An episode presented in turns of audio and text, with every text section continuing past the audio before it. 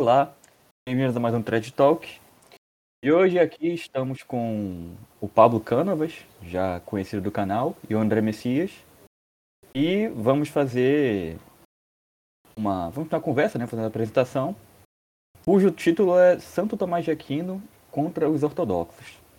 É, na verdade, a apresentação vai girar em torno do livro de Santo Tomás de Aquino, é, que em português é Contra os Erros dos Gregos, né? Livro este que está sendo traduzido, será lançado, acho que ainda esse ano. O Pablo é, está aí envolvido na iniciativa, vai trazer os detalhes para nós.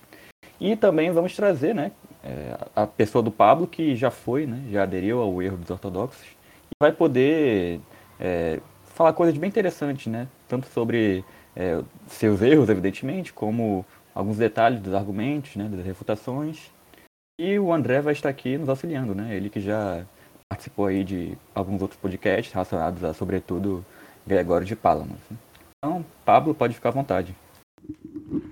Boa noite, caríssimos. Uh, bem, como o cara Guilherme falou, eu estou traduzindo pela editora Contra Errores ou Contra Errores Grecorum. E o Contra Errores Grecorum, se alguém não está acostumado às obras de São Tomás, é justamente um pequeno uh, obra de São Tomás, uma, uma exposição, uma exposição acerca dos erros dos gregos, dos ortodoxos, no entanto, essa obra ela é muito atacada pelos ortodoxos, pelos protestantes e pela suposta academia. É, na Renascença, quando começou a surgir as correntes críticas de tradução, de revisão, é, de uma, procura filológica a respeito do fundamento das, obras é, que se tinham em mão, é, descobriu-se que boa parte das citações que Santo Tomás faz no Contra Errores Grecorum são citações que não têm verdadeira referência, ou seja, ah, ele cita lá algo que São João Crisóstomo fala que não se encontra nas obras de São João Crisóstomo. É, com isso, São Tomás foi apelidado pelos renascentistas, por causa dessa obra, de imprudente ou de até falsificador, né? fazendo uma apologia vazia e buscando meramente a aprovação pelo Papa. Né? Porque essa obra foi feita a pedido do Papa da época. Ocorre que no século XIX nós descobrimos uma outra coisa. Os filólogos descobriram outra coisa. De que, na verdade, se se trata de o Contra Errores Grecorum de uma expositio, é uma exposição em cima de outro texto. Ele está querendo clarificar, expor, uh, explicitar o conteúdo de um outro texto. Mas qual texto é esse? Ninguém sabia até o momento. Descobriu-se então que era sobre um livro chamado uh, Liber de Fide Trinitatis. Uh, normalmente chamam só de Libelus. Né? Uh, esse Libelus foi um livro escrito por um bispo chamado Nicolas de Cotrone, né? é, um cardeal. Né? É, e este bispo tinha é, escrito o livro como uma apologia à fé católica e contra os ortodoxos. E perceberam que, na verdade, todos estes erros de citação de Santo Tomás, né, essas é, irreferências, se encontram no livro do, do Nicolas de Cotrone. Né?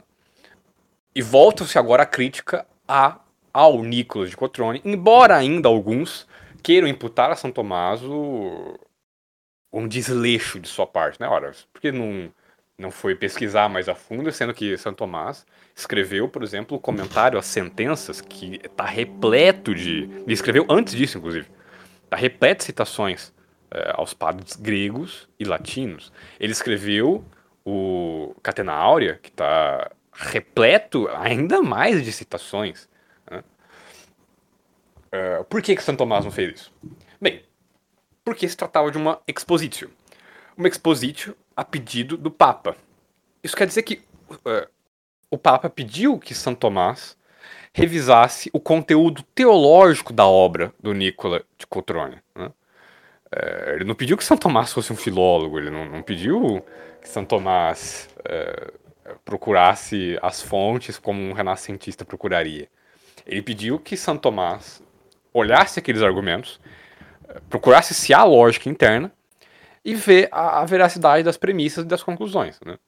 E São Tomás assim o fez. Né? E ele dividiu a obra assim como está dividida a obra do Nicolas de Cotrone, Libelus Defini Trinitatis. Então é realmente apenas uma revisão desse, do Libelus. Né? É, então aqueles que querem imputar a São Tomás uma imprudência ou a que essa obra caducou, de fato ela sofre desse problema. No entanto, nós encontramos uma solução. Na verdade, é, os dominicanos a pedido do Papa Leão XIII, é, começaram a, a fazer a chamada Editio Leonina das obras de São Tomás, né? que é uma reedição em que se mandou procurar por toda a Europa, em todas as bibliotecas, todos os escritos de São Tomás que, que se conheciam, né? que estavam pelo menos nomeados São Tomás ou que eram tradicionalmente referidos a São Tomás. É, Uniu-se tudo isso no Vaticano sobre a, a direção do cardeal Zigliara e fez-se uma revisão de todas essas obras. Descobriu-se que algumas das obras não eram de São Tomás, como o Summa Totius Logic, é, a divisão do gênero e o De Falatis, né? Embora o De Falatis tenha saído na, na edição leonina, né? mas enfim. É, e eles refizeram no Contra Errores Grecorum as uh, citações. Né? Então, uma grande parte das citações, eles perceberam que, embora não estava no lugar indicado, então vamos citar um exemplo, né? mero, mero título de exemplo. Digamos que São Tomás, em certo momento, diz lá que uh, São João Damasceno diz tal coisa no capítulo 2 de tal livro. Uh, aí descobriram, por causa da, desse estudo dos dominicanos, que não está no capítulo 2, nem nesse tal livro, mas está no capítulo 3 de livro Y. Né?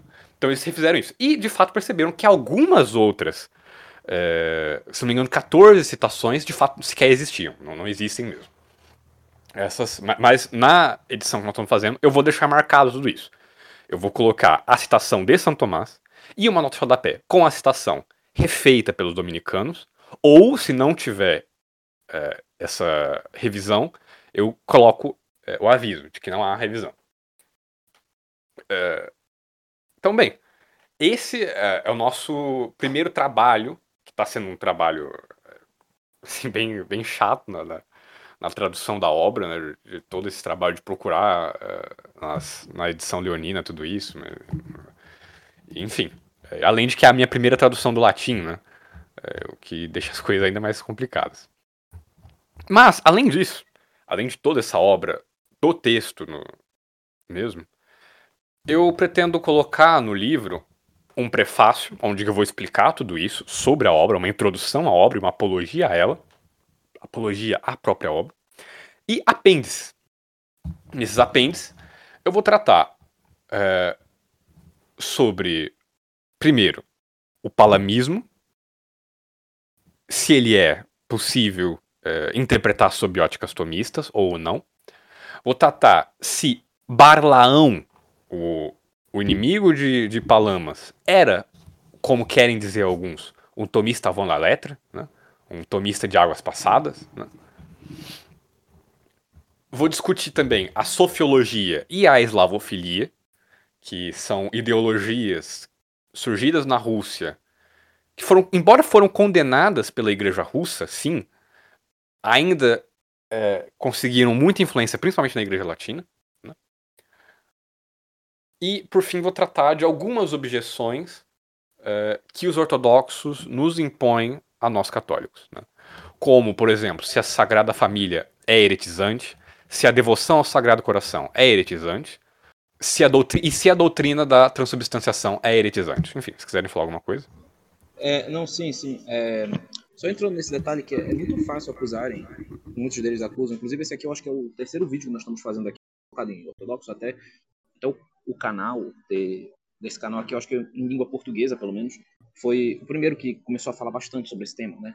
E, e assim, a gente já tem dois vídeos, né? Um sobre palamismo, sobre o filioque, e a gente trata nesse vídeo assim, e é muito complicado atribu como eles atribuem a Santo Tomás uma desonestidade por causa das citações, como tu citaste aí.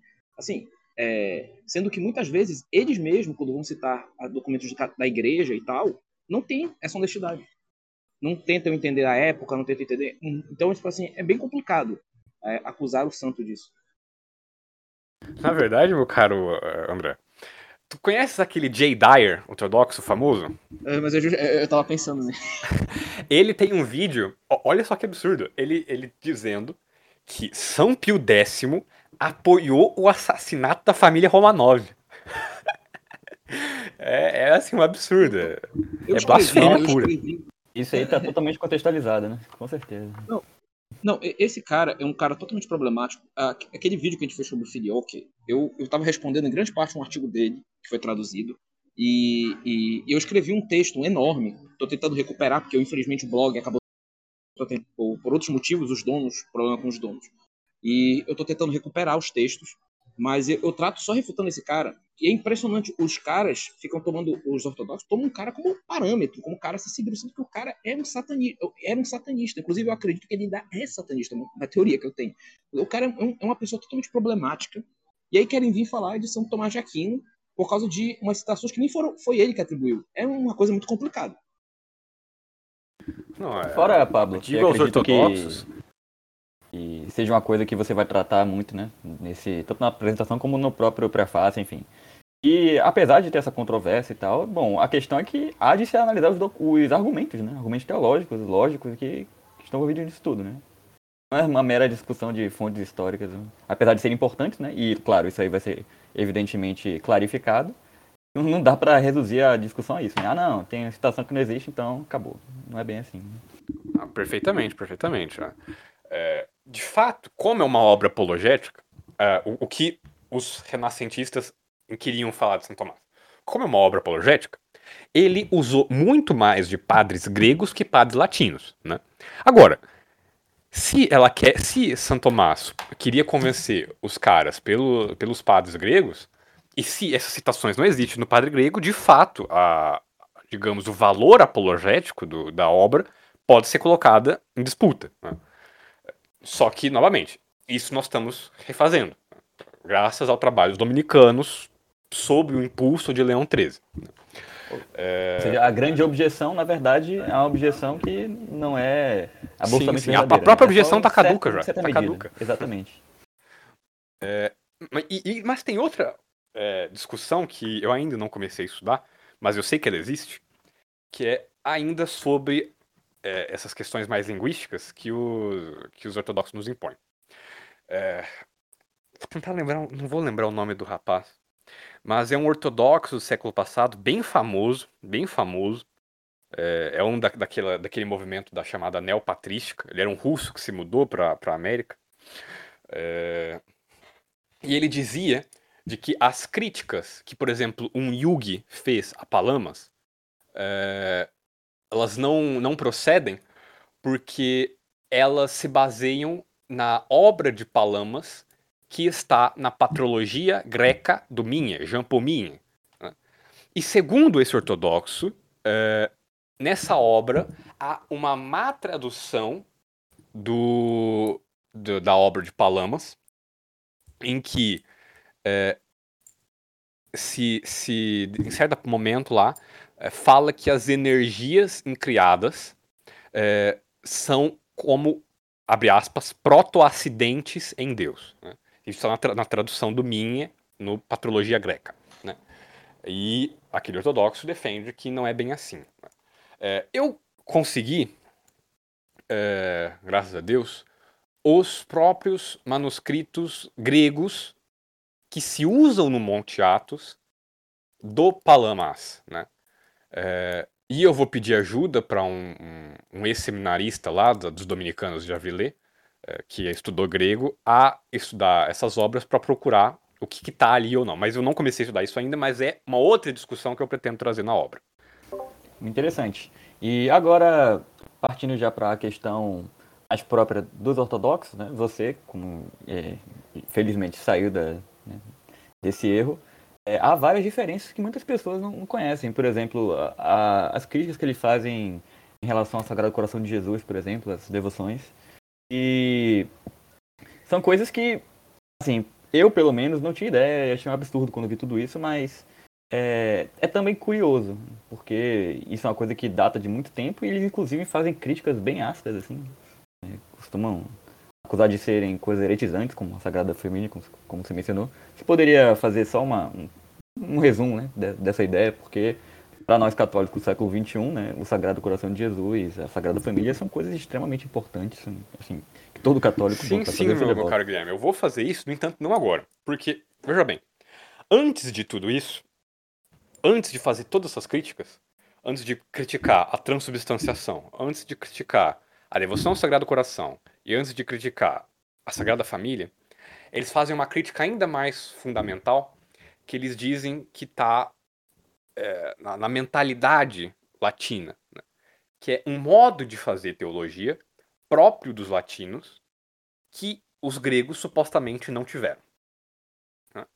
É, então, antes de tudo, eu quero tratar da seguinte objeção: se é errado, se é heretizante, ou seja lá o que se quer, quiser impor, fazer teologia usando de métodos lógicos. Antes de tudo isso que eu quero tratar. E porque eh, se eu não tratar disso antes, qualquer outro argumento que eu, que eu puder dar depois, eu falo, não, isso daí é uma mera raciocínio, sem nenhuma mística profunda, ou qualquer essa besteira que eles É falam. mero racionalismo, eles gostam de usar esse termo. É, então, antes de tudo, eu vou tratar disso. Então, comecemos, né? É, primeiro, se os teólogos gregos não usavam de métodos, ou orientais, melhor dizendo, os seus teólogos orientais não usavam de métodos lógicos, filosóficos e, e o, o, que mais se quiser na, no emprego da teologia. Em resposta, digo que sim. E, na verdade, usavam ainda mais que os latinos. Né? Veja bem, é, logo nos primeiros séculos, assim, no, se não no primeiro, né, se não me engano, tínhamos lá é, São Justino Mártir, o primeiro filósofo da igreja, basicamente. Né? É, São Justino Mártir, é, no seu debate contra o judeu, na sua apologia, ele faz o uso de, em parte, né, do neoplatonismo, médio-platonismo, melhor dizendo, em parte do, do estoicismo para defender a Santa Fé Católica. Embora ele cometa alguns erros quanto à alma, o fato é que ele é o primeiro, e é oriental, né? se não me engano, é, ele, é, ele era hebreu, né? É, a usar de métodos filosóficos. Né? Enquanto latino, os latinos, né, como é, o, é, como dizem ser é, o, o, o, segundo Papa, né? É, eles já tinham uma preocupação muito mais catequética, né? muito mais prática, né? em resumir a fé. Né? É, isso só vai mudar com Santo Agostinho, e mesmo depois de Santo Agostinho, vai ficar um bom tempo sem essas divagações filosóficas. Né? Isso vai voltar mesmo depois com Boécio. E bem, depois de São Justino Marte, nós temos, por exemplo, o Clemente de Alexandria, nós temos Dionísio Areopagita, nós temos Orígenes, né, é, que são, antes de tudo, quase filósofos e teólogos que usam verdadeiramente de, de, de filosofia. Né?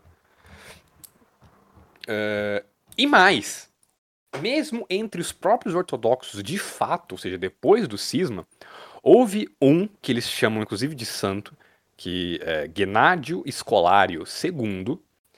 É, ele foi o, o patriarca de Constantinopla na época da queda de Constantinopla, né, 1454, né?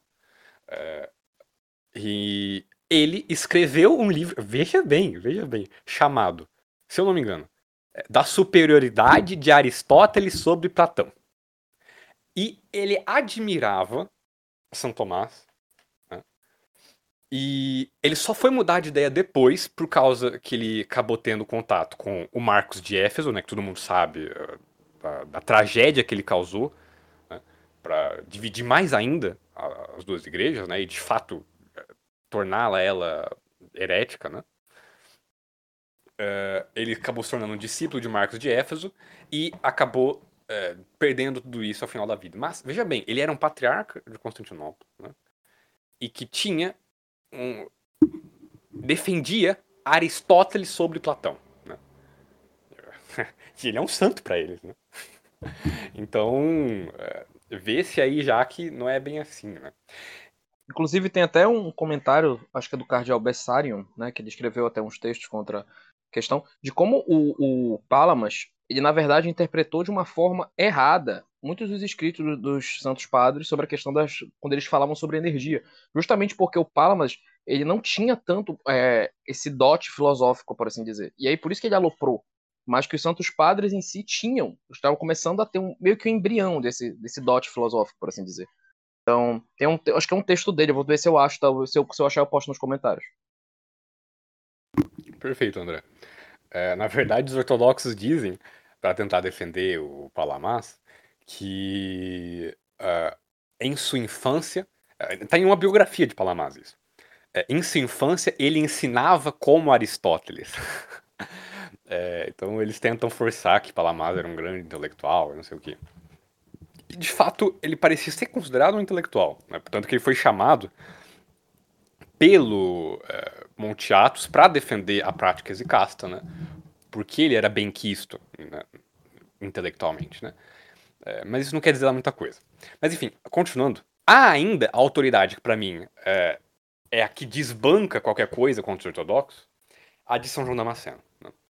São João Damasceno, ele escreve um livro que ninguém conhece, quase ninguém conhece, chamado Fonte do Conhecimento.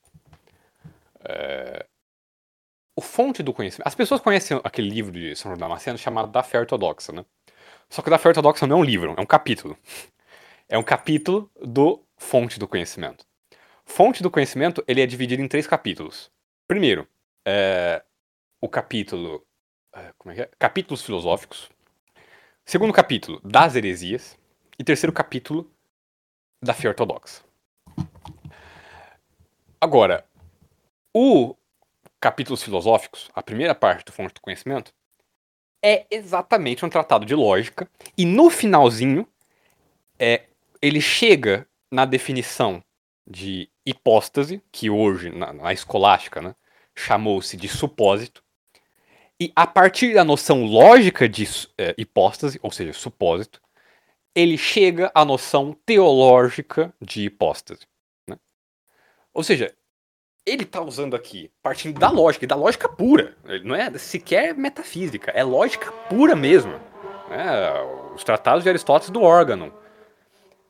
Ele chega a uma noção plenamente teológica de hipóstase que se usa em Cristo e nas pessoas divinas. Né? Então, isso é um argumento que já bastaria para como autoridade, né? Mas não só isso. Essa estrutura toda do, do fonte do conhecimento é igualzinho à é, estrutura é, da, da, exposição sob as sentenças de Pedro Lombardo. Né?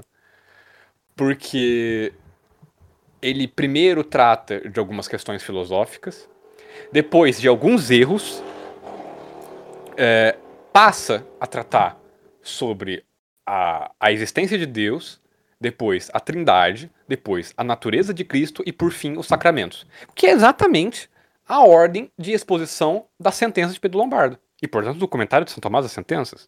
Né? Então assim, ortodoxos, por favor, estudem seus próprios é, padres latinos. Né? Querem falar alguma coisa? Não, pode seguir, mas é, é bem interessante, né? Porque toda essa acusação de racionalismo e todo esse blá blá blá, na verdade, você encontra, é, entre aspas, racionalismo nos pares que eles veneram, né? Inclusive, é uma coisa que eu sempre acho bem curioso, porque tem santos que eles veneram que podemos chamar de santos papistas, né? Como gosto de dizer. Como para o Santo Agostinho, né? São Máximo confessor também, então... Exatamente, eu ia falar de São Máximo. E também tem um detalhe também nesse ponto aí dos do, do, do que eles falam de racionalismo, é, que, pouco, que pouca gente tem sabe disso, dessas, dessa interpretação, mas o professor Nogueira até aborda sobre isso. Eu acho que ele vai abordar mais né, no novo nível, novo livro dele, a História e Sua Ordem a Deus, né? É, mas quando ele fala sobre Gênesis, ele comenta sobre que o Noé, Noé teve três filhos, né? Teve Sem, Jafé e o Cã. Cã foi amaldiçoado, né, e tal, etc. Mas aí é dito Noé, na maldição que ele lançou para Cã, na verdade para Canaã, né? Mas na maldição que ele lança, é citado o seguinte lá, é citado que Jafé habitará na tenda de Sem. Ou, ou que Sem habitará na tenda de Jafé, alguma coisa assim, ou seja, que é como se Sem fosse usar o conhecimento, a, a força, algo de Jafé. É como se, se, se, se Jafé fosse importante para o seu irmão para alavancar o irmão. A gente sabe que Sem foi quem deu origem aos, aos judeus, né? E é, é a teologia. E Jafé deu origem à Grécia, essas regiões, aquelas, aquelas regiões lá que permitiu o advento da filosofia. Então, basicamente, essa profecia mostrava que a, a filosofia serviria à teologia, alavancaria a teologia. Posteriormente, isso se concretizou na Igreja Católica, posteriormente com, com, com isso. Então, acusar de racionalismo, na verdade, é uma abordagem um tanto quanto complicada e beira um gnosticismo. Perfeitamente, meu caro, perfeitamente. É, agora vamos aos, a, a, não só às autoridades, mas aos argumentos. É, bem, que, que se nos objetam de qual seria o problema de usar argumentos é, lógicos no uso de teologia. Né? É, eu me lembro agora de dois. Né? Um, tirado das Escrituras, é, em que se fala o Espírito, o que é do Espírito só se entende por quem é do Espírito, algo assim, não me lembro. Certamente já parafraseio aqui. Né? E segundo, que esse racionalismo traria um, digamos, eh, automatismo, porque a razão é algo natural do homem. Isso traria um certo automatismo no fazer da fé, na, na, na vida da fé, em que até um ateu poderia ser teólogo, porque, ora, um ateu tem razão, então, até um ateu poderia ser teólogo. E essa última objeção é muito boa. Né? Ela, de fato, ela traz um, um problema. É, mas vamos tratar a primeira primeiro. Dizem eles, então, que, por causa dessa citação da, das Sagradas Escrituras, aquele que tenta entender as coisas do Espírito de modo natural, né? de modo como aqueles que não são do Espírito, ou seja, os pagãos tentavam entender as coisas, ele vai acabar tentar caindo ele mesmo em um paganismo proto-paganismo, dizem eles. Bem, acontece que a teologia ela não é uma ciência natural. Ela é uma ciência sobrenatural. Porque ela depende das premissas, ela tem como premissa a fé. Ao contrário das outras ciências. As ciências elas têm suas premissas ou por uma evidência imediata que nós capturamos pela nossa capacidade de juízo. Né? Por exemplo, a, a lógica ela se baseia, antes de tudo, na nossa na premissa, na capacidade que nós temos de capturar isso automaticamente de que algo é e não pode não ser o seu contrário ao mesmo tempo seu mesmo aspecto. A lógica se baseia sobre isso, que é uma premissa evidente e disponível a qualquer um que use de sua razão. Né? No entanto, há algumas ciências como, por exemplo, uh, não sei, a, a, a psicologia, uh, cuja premissa depende de uma clarificação anterior de uma outra ciência. Né? Ela depende de que uma ciência anterior uh, mostre a, a forma, a, a, distinção real entre forma e matéria, que ciência é essa física geral. Né? a teologia, não. As premissas da teologia não são nem evidentes a qualquer razão, porque que a que razão seria evidente de que Deus é uno e trino? A que razão seria evidente de que uh, Deus se encarnou por meio de uma virgem e morreu por nós e uh, voltou no terceiro dia? Né? Ninguém conseguiria supor isso não só por evidência, mas até por raciocínios complexos, né? Nenhum, nem sequer nenhuma obra de arte fictícia chegou perto de entender isso, nem nenhuma religião é, falsa chegou perto disso, nenhuma filosofia chegou perto disso. Essa é a premissa da fé. É, e nem mesmo isso seria conclusão de nenhuma outra ciência, porque nenhum outro cientista, nenhum outro filósofo chegou a concluir isso antes nosso Senhor Jesus Cristo vir. Né? Uh, mas poderiam ainda nos objetar. No entanto, hoje, como os dados da fé estão disponíveis a todos, né, e eu posso conhecer a fé sem ter a fé, né, eu posso conhecer as proposições da fé sem tê-la, sem acreditar nelas, então a teologia se tornaria um mero. É, como que remoer de dados da fé, de, de juízos da fé. Agora, tem uma premissa implícita aí nesse negócio. De que essas proposições, o que nós chamamos de credo, né? essas letras que estão no credo, que estão nos dogmas, elas não são a fé de verdade. A fé de verdade seria algo mais interior, que segundo os ortodoxos é apreendido por uma capacidade nossa chamada nous. Eh, bem,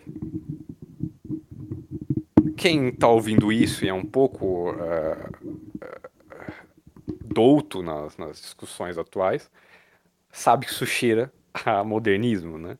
Ou melhor, o modernismo cheira a isso. É, e é, é verdade. É, não à toa. E a gnose também. Exato.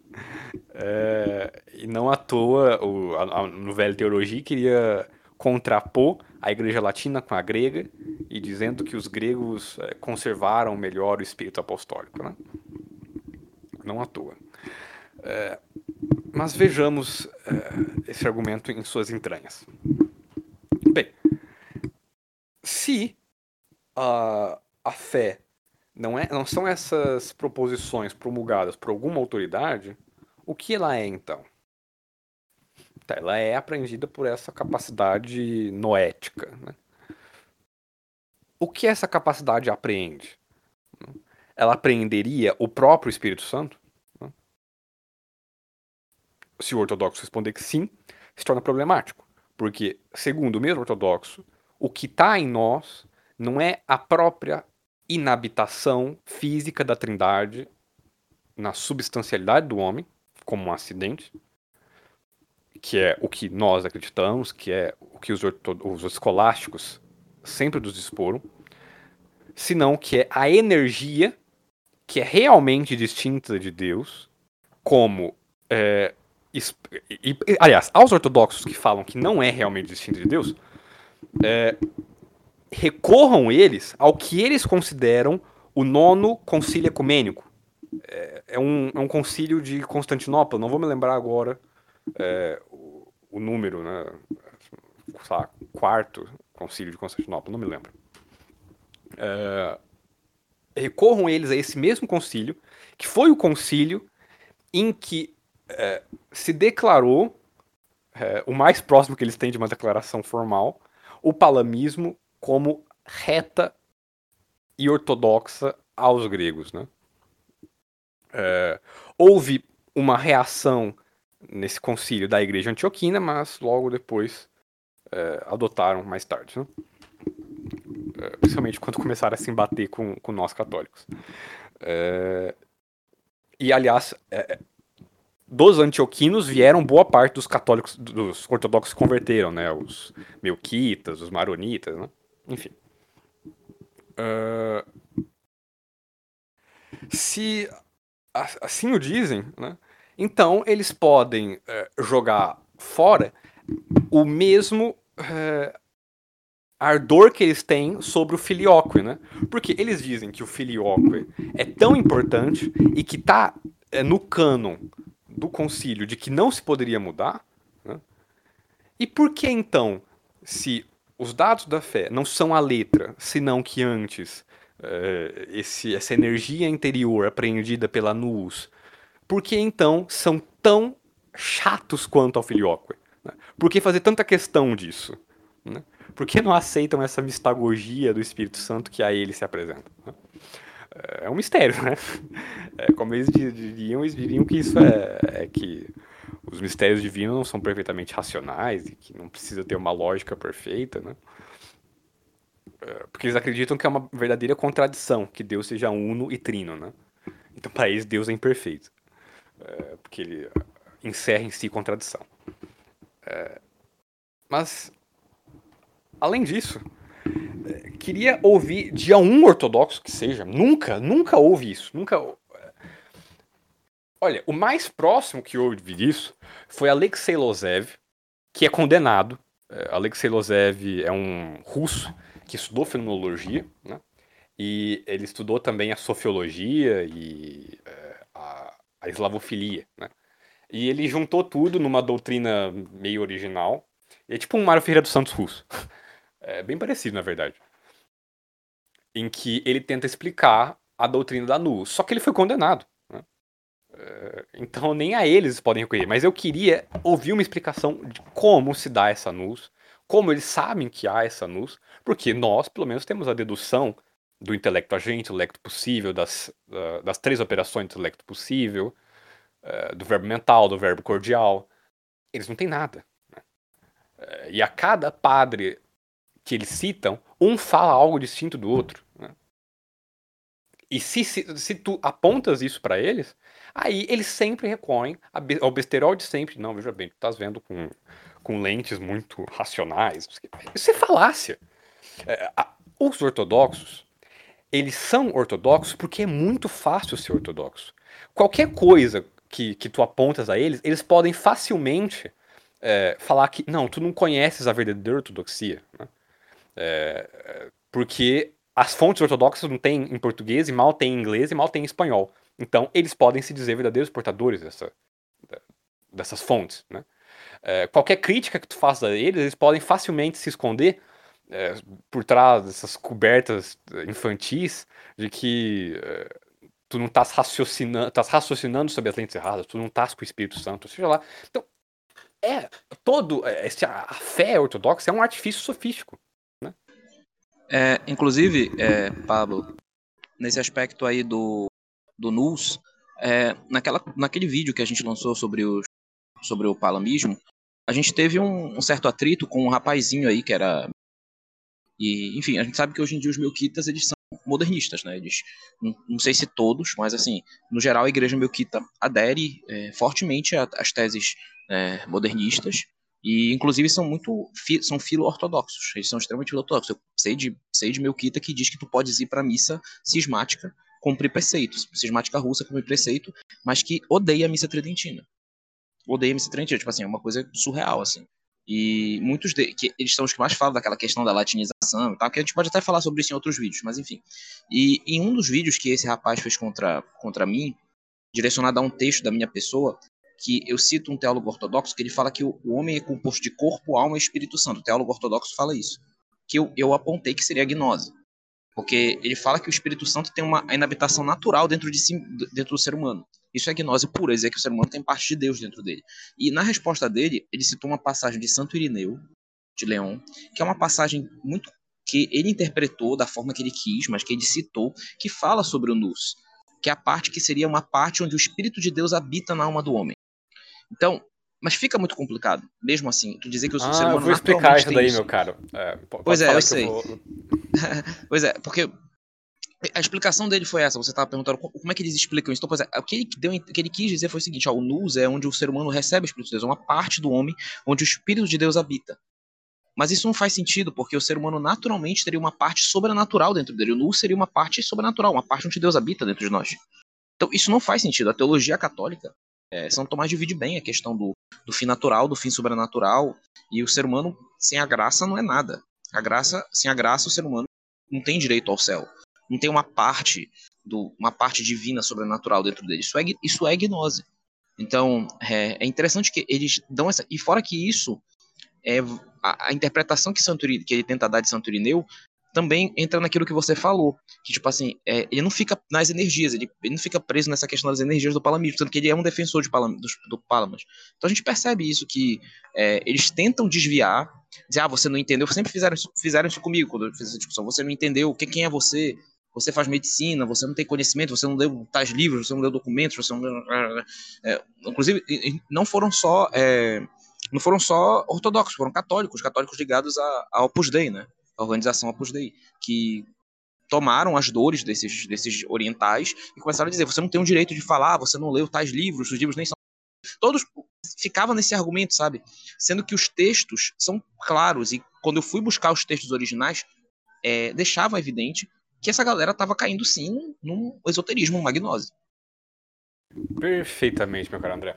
Eu já já vou entrar nessa questão da, do que seria, como nós católicos interpretamos a NUS. É, mas apenas para fechar o que eu estava dizendo, é isso. O ortodoxo, ele, é, é, ele tá numa religião muito fácil, né?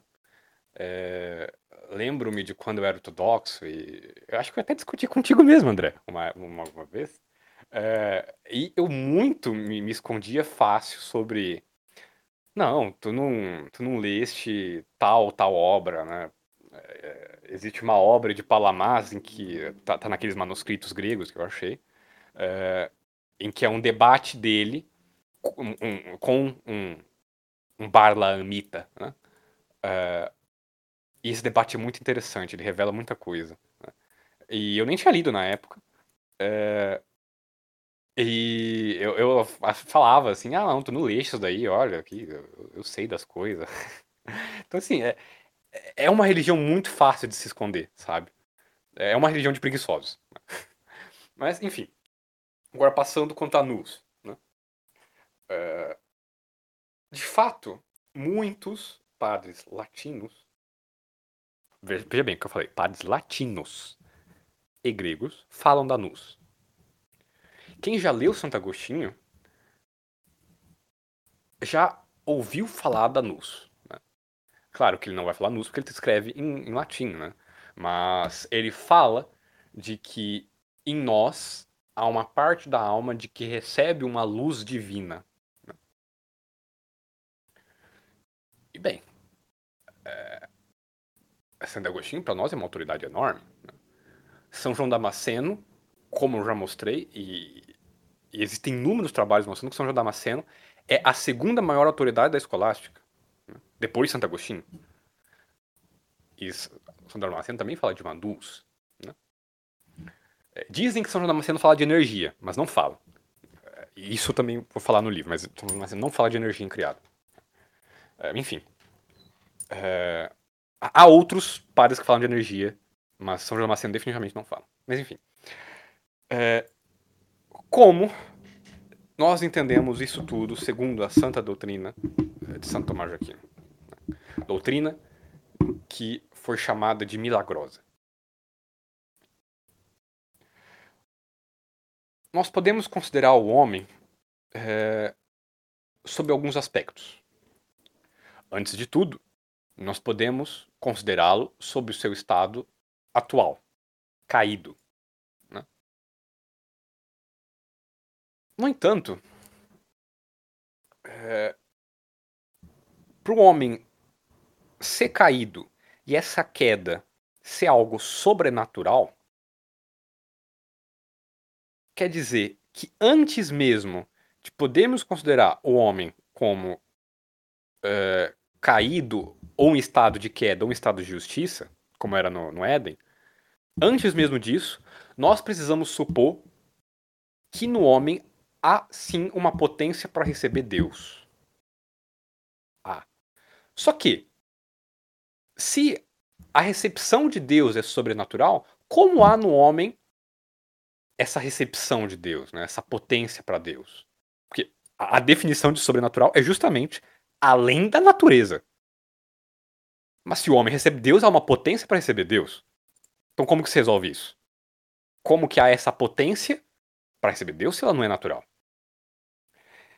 É, isso São Tomás expõe maravilhosamente na Soma Teológica e o Cardeal Caetano é, expõe isso mais ainda é, num, num opúsculo chamado Da Potência Neutra, que nós, se Deus quiser, iremos traduzir também, e que nós iremos de novo, nesse texto, fazer um monte de apêndice contra ortodoxos, e dessa vez contra protestantes, ademais, né, porque eles merecem levar porrada também.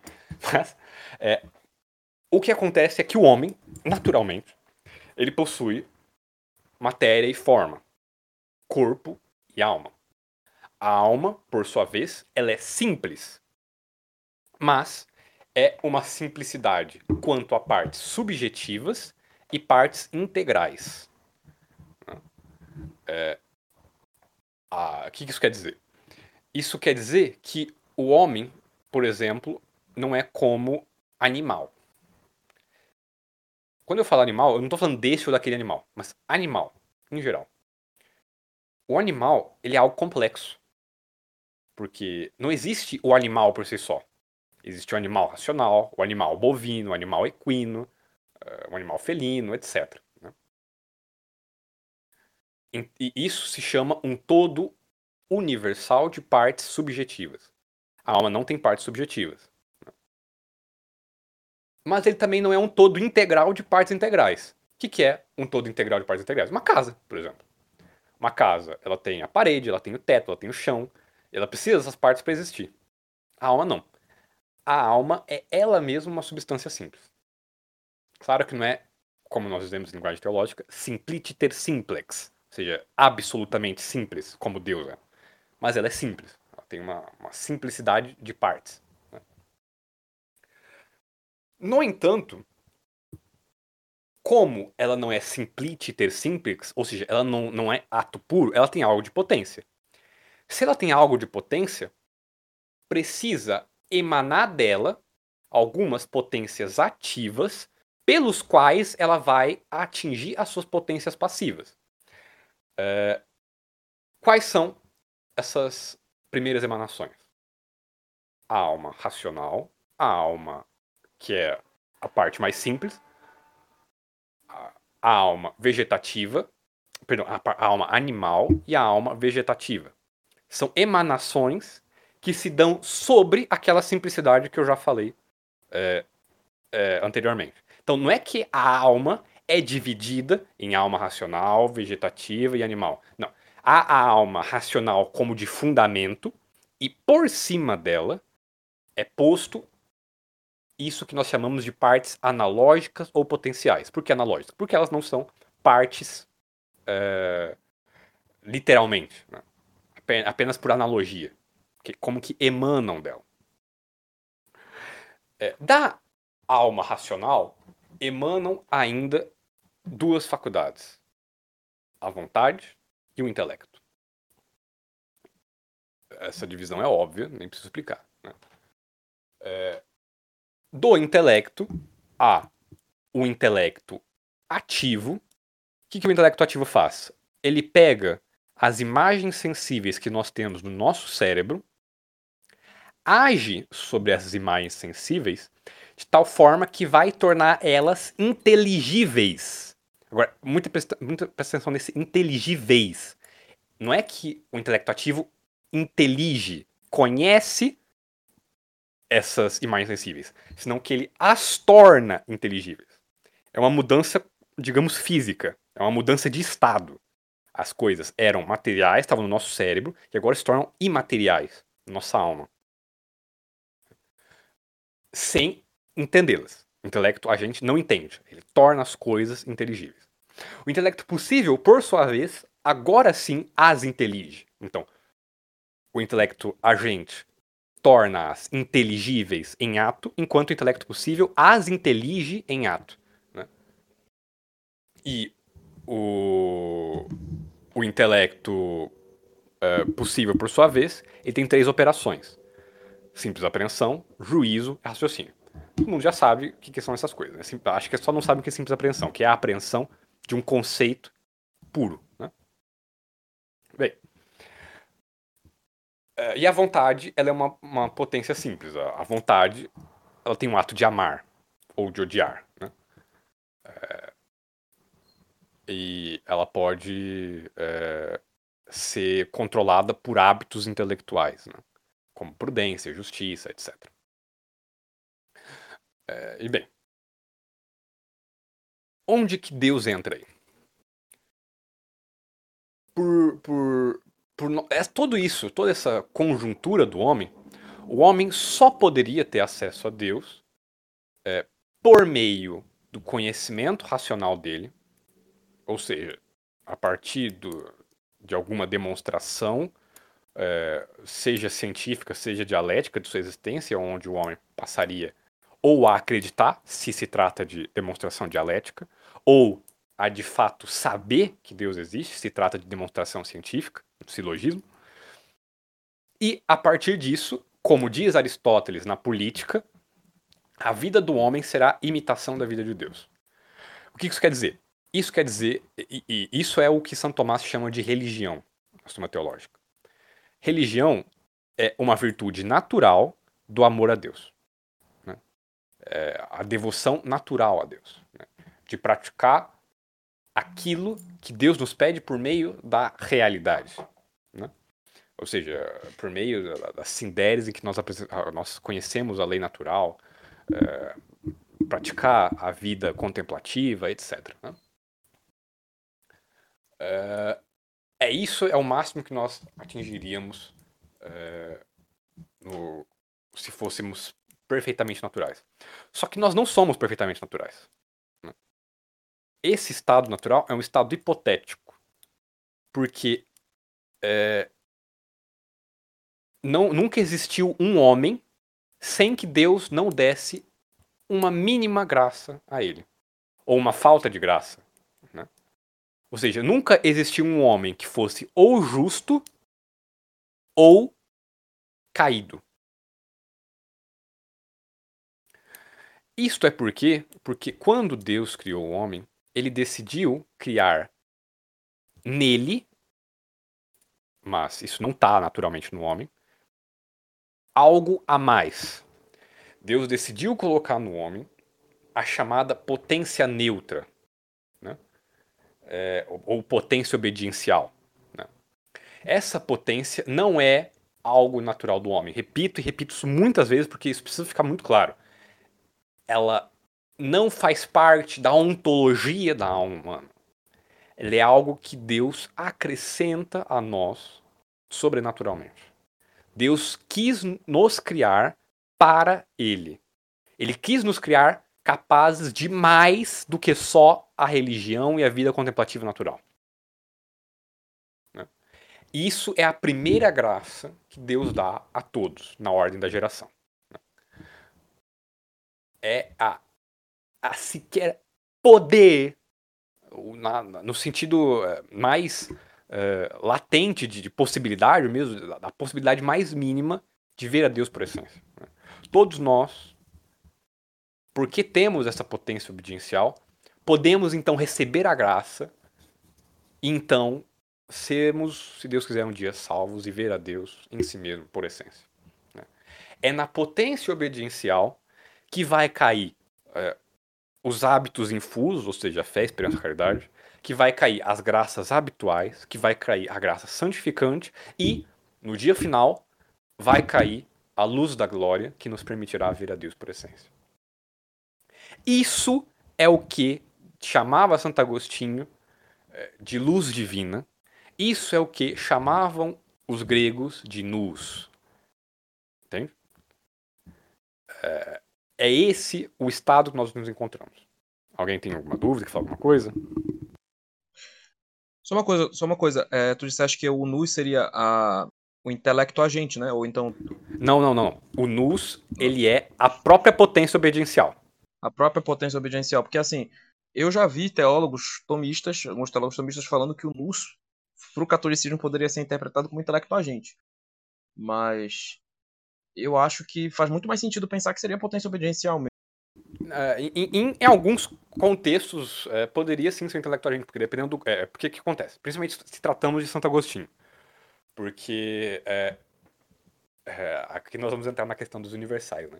Para Santo Agostinho, para nós entendermos um, um conceito, um universal, Deus, por meio de nós, ele age no nosso intelecto. Né? Para tornar aquela imagem sensível que está no nosso cérebro inteligível. É, Aí Santo Tomás vai entender que quem faz isso é o intelecto agente de Aristóteles. Né? Só que, de fato, o intelecto agente é uma participação de Deus, só que uma participação natural, porque tudo, tudo natural é uma participação em Deus. Só que o intelecto agente é em nós o que mais participa de Deus. Né? Porque, como o próprio nome fala, ele é agente, ele está em ato, e Deus é ato. Porque, assim como o, a, o homem, o homem, né? ele conhece as coisas sem mudar nada delas. Né? Nós conhecemos as coisas, nada muda. Né? E nós conhecemos por abstração. O anjo também. O anjo, ele conhece as coisas e nada muda. No entanto, ele não conhece como que olhando para as coisas. Ele conhece, na verdade, olhando para si mesmo. Ele retroflete sobre si mesmo, porque Deus colocou na, na espécie do anjo todas as outras espécies. Né? São as espécies infusas. É... Então, para o anjo basta conhecer a si mesmo para conhecer as outras coisas. Deus, por outro lado, ele, assim como o anjo, conhece conhecendo a si mesmo, mas, diferentemente, diferentemente, diferentemente, de tanto anjo como homem, quando ele conhece algo, ele cria esse algo. E o intelecto agente, ele é meio que isso. Né? Claro, ele não está criando uma coisa como queria Kant, mas ele está criando o um modo de ser da coisa, o um modo de ser na alma, abstrato, inteligível, imaterial, enquanto antes tinha um modo de ser material. Né? É isso que querem dizer quando falam que o nous agora é intelecto agente. Mas quando se trata da teologia, ou seja, do nous enquanto recebe a graça, aí nós estamos falando da potência obediêncial. Quando se fala, então, do, do nous, é, enquanto essa potência que é, é a que mais participa de Deus, naturalmente, aí o intelecto agente. Entendeu? Entendi, são, distinções, entendi, são distinções que são necessárias. E é importante também, só destacando, uma outra coisa, uma outra questão que poucos deles entendem. A gente vê, por exemplo, Santo Agostinho, é, de novo, aquele mesmo oriental que me respondeu no meu vídeo, quis citar a questão de eu falar de Deus dentro de nós, que Deus está dentro de nós e que é, eu estaria, eu, eu, dizer que isso é gnose está indo contra as escrituras que, e também contra os santos padres, porque Santo Agostinho falava que é, Deus sempre estava dentro dele, que ele sente que ele ouvia a voz de Deus dentro dele, é, ele, ele, ele, sentia Deus dentro, sentia não, acho que não, não vou dizer essa palavra porque abre margem para interpretações ruins, né? Mas enfim, que Deus estava dentro dele. É, então é, aquele íntimo do, do, seu coração, né? Intime anima meia, se não me engano, que, que é que Santo Agostinho falava. É, o problema é que o que Santo Agostinho estava falando, quando tratava desse, dessa questão, não era sobre a presença real física de Deus ou uma presença de Deus que, ou seja, o que ele estava falando era de um outro conceito que a gente chama de, de ato de ser, né? É a parte de Deus que é onde a parte onde Deus toca a nossa alma e nos faz existir. Então é a parte onde Deus toca nossa alma e faz que nós sejamos quem nós somos. Então Deus está presente em tudo, no sentido de que ele toca nessa coisa, por assim dizer, e faz com que ela exista. Esse é o ato de ser. Então, esse ato de, o ato de ser dentro, interior do ser humano, é disso que Santo Agostinho estava falando. Santo Agostinho não estava falando que nós temos uma presença, uma presença física de Deus dentro de nós, uma presença em inabitação dentro de nós que está incipiente, uma coisa assim. E isso é dito por muitos. É, então é muito importante a gente fazer essa distinção nesse conceito. Sim, é, eu não sei exatamente essa citação aí, mas aí nós podemos fazer outra distinção ainda para clarificar ainda mais. Né? É, é, esse Deus estar em mim, de fato, é, Deus está de certa forma em tudo, né? ao modo de causa. Só que a causa é um conceito análogo. Né? Então, Deus, algumas coisas são mais perfeitamente causadas por Deus que outras. Né? É, eu sou mais perfeitamente causado por Deus que uma pedra. E a pedra é mais perfeitamente causada por Deus do que um quark. Né? É, é, a escala da participação, a gradação do ser. Existe esse sentido, de fato. No entanto, pode existir ainda outro, que é o da graça atual. Né? Lembremos que para receber uma graça atual não é necessário ter, a graça santificante, não é necessário tá, ser convertido, não é necessário estar tá em estado de graça. Né? É, como, por exemplo, Sócrates recebia graça atual e Sócrates dizia o tempo todo de que uma voz divina falava com ele. Né? E falava coisas impressionantes. Né? É, até, tem até coisas que o padre Caldeirão fala que são como profecias pagãs da igreja. Né? É, então é possível receber graças atuais, só que novamente, a graça atual se recebe onde? A potência obediêncial. Né? Perfeito. Aí, aí só, só também uma coisa que. Isso, muito boa essa, sua, essa tua distinção. É, perfeito. Então não precisa a gente entender dessa questão do e tal, etc., como a interpretação que os ortodoxos fazem. Mas sabe o que é interessante sobre essa questão? O que acontece? No mundo atual, surgiu né, uma ideia, muito porque o, o Oriente foi, é, ficou sobre a égide do comunismo e acabou não sofrendo as influências do liberalismo. Quando acabou o comunismo, o Oriente, principalmente essa ala, ala da Rússia, que estava muito afetada pelo comunismo, não teve tantos males do liberalismo quanto a igreja acabou tendo, né, posteriormente, muito por causa do Concílio Vaticano II e tal, etc. etc. Então, é, ficou uma imagem de que os cismáticos orientais, os ditos ortodoxos, seriam mais é, rígidos, seriam mais é, virilizantes, enquanto o catolicismo, a religião é, ocidental, seria efeminada. Isso aí foi dito, inclusive, pelo Luiz Gonzaga de Carvalho, o, o filho do Olavo de Carvalho, aquele bruxo, né? Ele afirmou isso, né? E, e assim, ele, ele, disse isso, o Luiz Gonzaga de Carvalho, e muitos repetem isso, muita gente fala, ah, não, o padre, o padre do ortodoxo fala uma coisa, e o padre católico fala outra, o padre ortodoxo quer, prega pela virilidade, pega pela, pela, pela doutrina correta, enquanto o padre católico fica com frescura e tal, etc., fica cantando e tal. Só que tem um detalhe que essa galera, por desonestidade ou por ignorância, omite. Muitos dos erros da nova teologia, do modernismo, que basearam o Concílio Vaticano II vieram dos orientais. Inclusive, esse assunto que você está falando aí, justamente do Nus. Por quê? Tem um padre muito famoso, né, que é o, o padre Paulo Ricardo.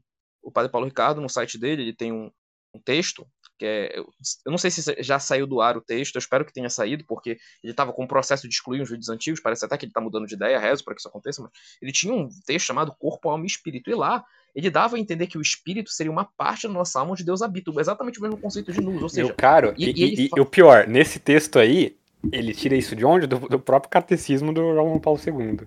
Tá Exatamente. Lá, Exatamente. E aí o que mais? Ele fala que a gra... os pagãos teriam, ele dá a entender que os pagãos teriam um pouco da graça santificante, só que ela estaria incipiente, ou seja, adormecida, e precisaria do batismo para ser despertada. Esse conceito ele pegou de onde? Pegou de Delubac.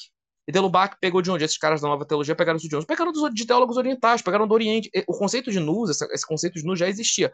Eu preciso fazer um estudo aprofundado, não sei se você tem algum conhecimento sobre isso, mas eu acredito que a própria doutrina da apocatastase derivou daí. Por quê? Porque se todo mundo tem uma parte de Deus dentro de si, uma parte de, sobrenatural dentro de si, então ninguém poderia ser condenado eternamente.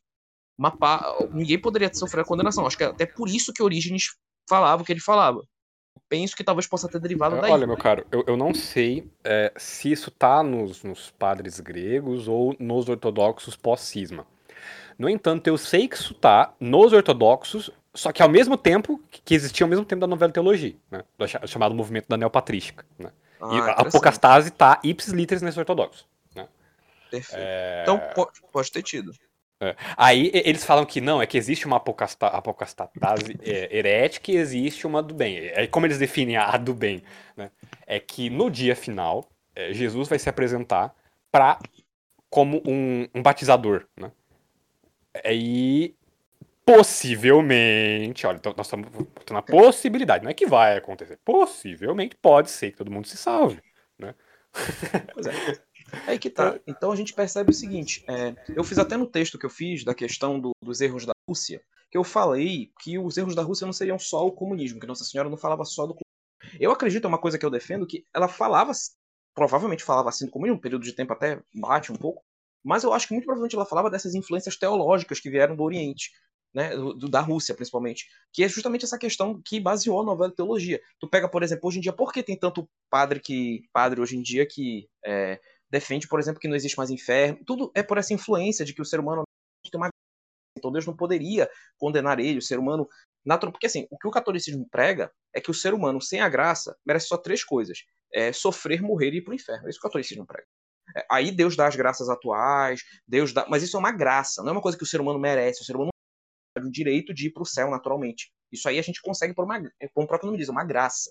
Então, a nova teologia, quando o Delubach faz aquela a questão do desejo natural e tal, inspira outros teólogos, por exemplo, Baltazar, o próprio Baltazar também com a tese dele, isso leva leva lentamente a essa última, última, última consequência né, que nós temos, é essa, esses padres que ficam falando que Deus não condena ninguém, porque todo mundo é bom, Deus não é assim e tal. Isso é, uma, é a última consequência. que eu percebo disso. Além de outras coisas, né? Porque, por exemplo, o, ataque ao casamento.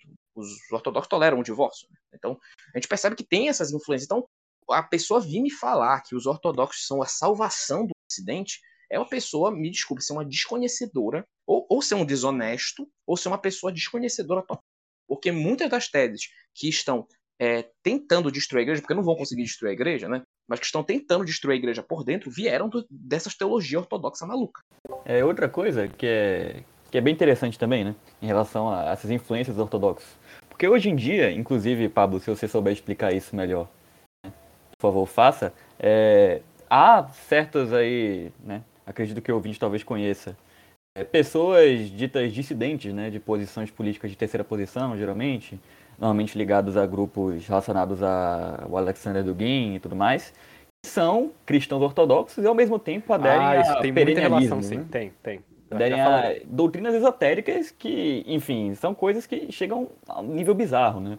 Enfim, não vou citar literalmente, mas são, assim, pessoas ditas ortodoxas, né? que aderem a essas doutrinas perennialistas que, na sua ânsia de misturar tudo, de, enfim, chegam até a blasfemar coisas horríveis, que eu nem posso falar aqui. Né? Então, curioso, né? Esse, gente que chega a esse nível se colocar como salvação da baluarte da resistência contra a degeneração, enfim, todo tipo de...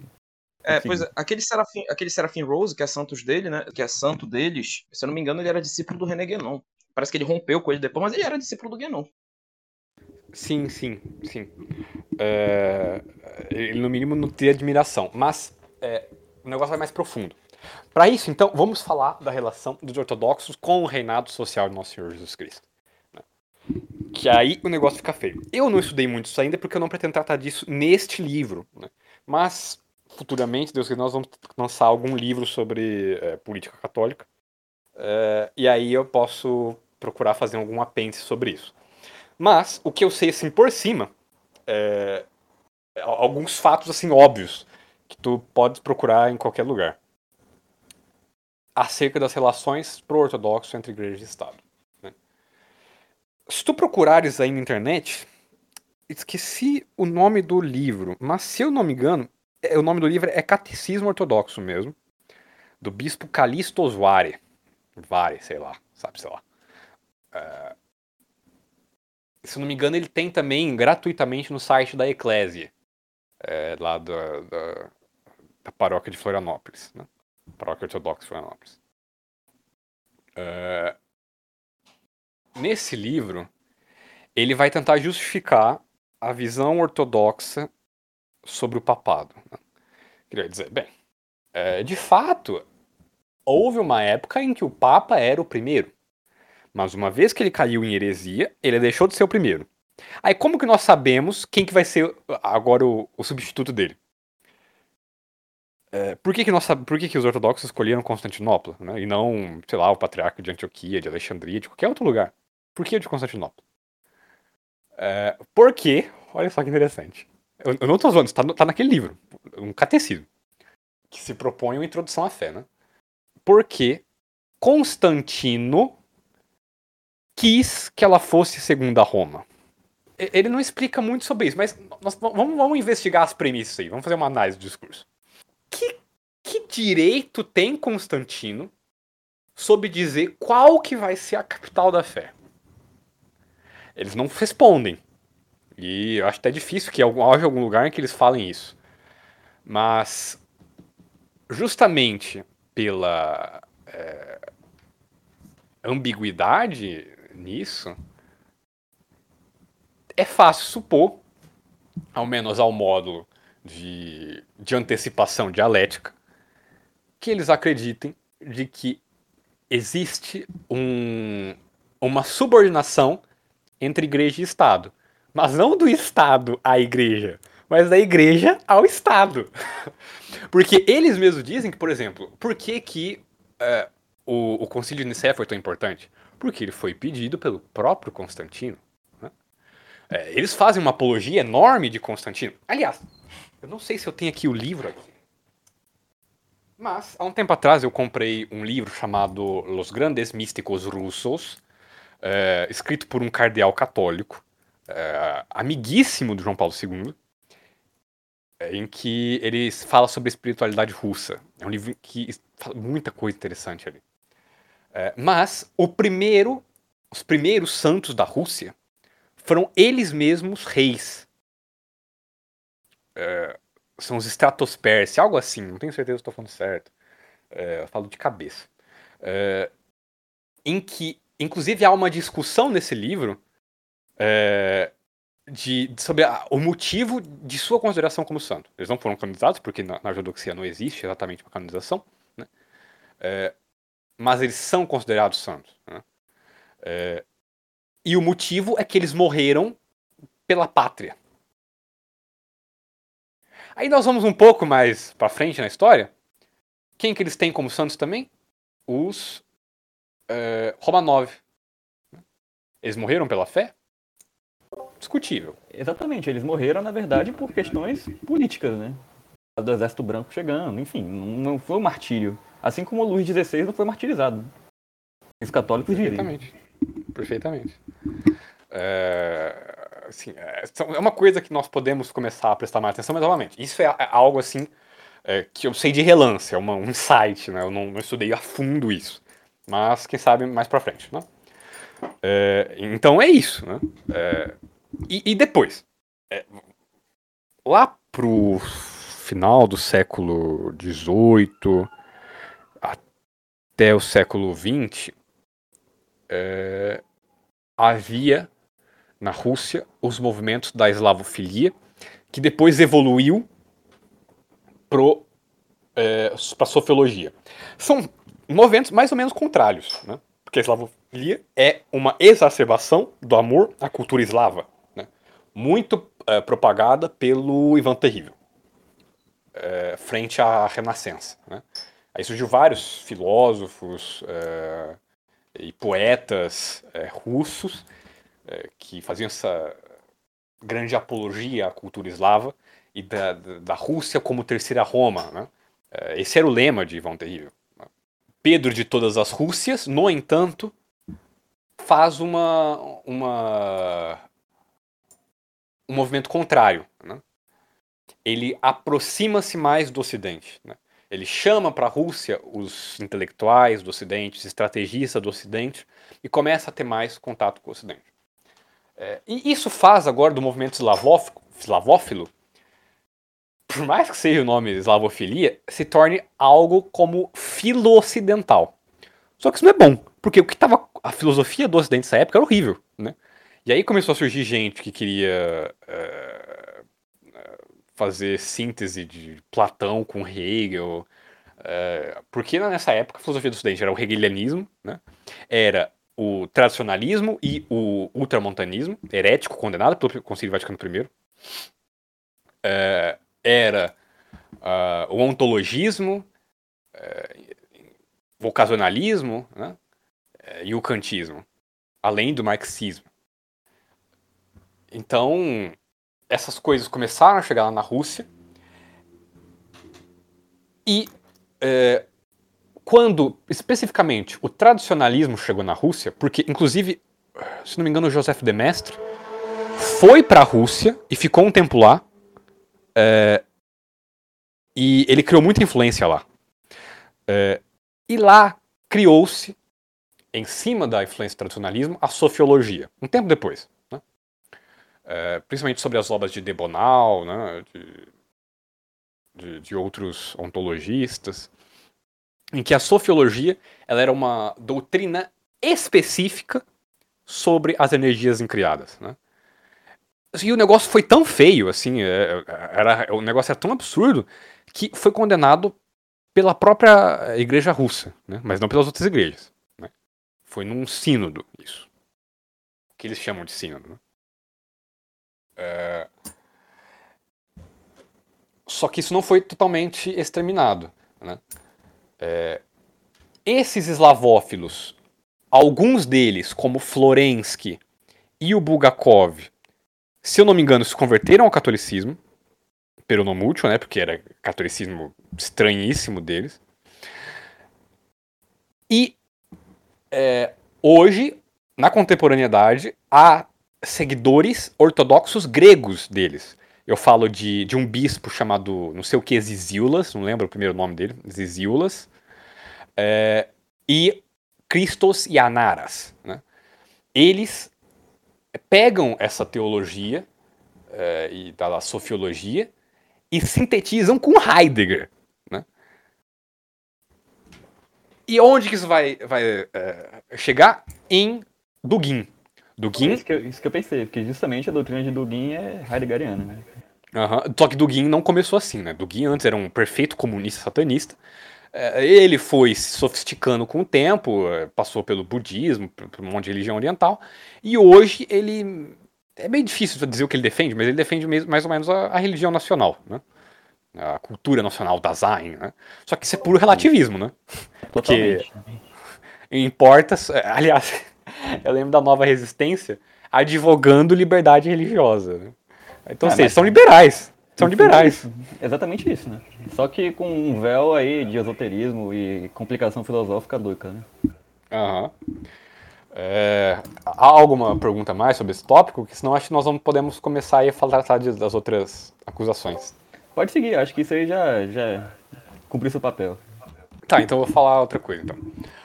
Se a devoção do Sagrado Coração é eretizante. Eu vou ler aqui quanto à questão de se é lícito, se é errado, ou seja lá o que for, a adoração ao Sagrado Coração de Jesus, é, eu vou tomar os argumentos que Ludwig Ott faz no seu é, Fundamentos do Dogma Católico. Perfeito. Que é um, um livro incrível, inclusive eu recomendo a, que todos leiam é, se se envolverem em debates por aí. Bem, é, Embora é, em si mesmas todas as partes da natureza humana de Cristo são de igual maneira é, dignas de veneração, ainda assim, nos tempos das Cruzadas, uma especial veneração foi desenvolvida por algumas partes individuais de sua natureza, é, como as cinco chagas e os membros associados a elas, como o sangue mais precioso, a Sagrada Face, a, a, a cabeça sofredora do Redentor e o Sacratíssimo Coração. Novamente, os mistérios de sua vida, seu sofrimento, sua morte, sua concepção, seu nascimento são analogamente objetos de latria, ou seja, de verdadeira adoração. Né? Por que analogamente? Porque, novamente, o análogo é aquilo que se dá desigualmente, mas proporcionalmente. Né? É, assim como há analogia entre é, 1 sobre 2 e 2 sobre 4. Né?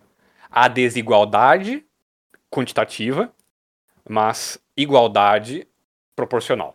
Certo? A razão pelo, pelos quais essas partes da natureza humana ou esses fatos da vida de Cristo são especialmente venerados eh, residem no fato de que nelas o amor redentor de Cristo é especialmente e mais claramente revelado. Qual que é a base dogmática dessa veneração? O culto de Nosso Senhor Jesus Cristo, que foi é, muito é, criticado pelos jansenistas é, e que originou do, da mística alemã na Idade Média, tem sua base dogmática no dogma da união apostática. Contra os jansenistas, o Papa Pio VI declarou que o coração de Jesus não é separado ou dissolvido de Deus mesmo, supremo. Mas, no entanto, adorado como pessoa do Verbo, né? é, no qual está inseparavelmente unido. Aqui já podemos tratar da acusação ortodoxa. Né? Os ortodoxos dizem que nós queremos separar é, o, o, corpo de Cristo de sua divindade. Agora, isso por si só já é uma idiotice por completo, porque isso demonstra que ele não, nunca viu sequer uma homilia sobre o Sagrado Coração. Olha, eu lembro da primeira vez que eu vi sobre o Sagrado Coração foi com o Padre Paulo Ricardo, e justamente nesse vídeo curtíssimo ele já falava que, sim, se tratava de uma parte de Cristo humana, mas tratava do próprio amor de Deus mesmo, né? E até do amor intelectual da pessoa de Cristo, não só da carne. Né? Então nós não estamos separando nada, porque não há essa separação. Quem está supondo essa separação é vocês.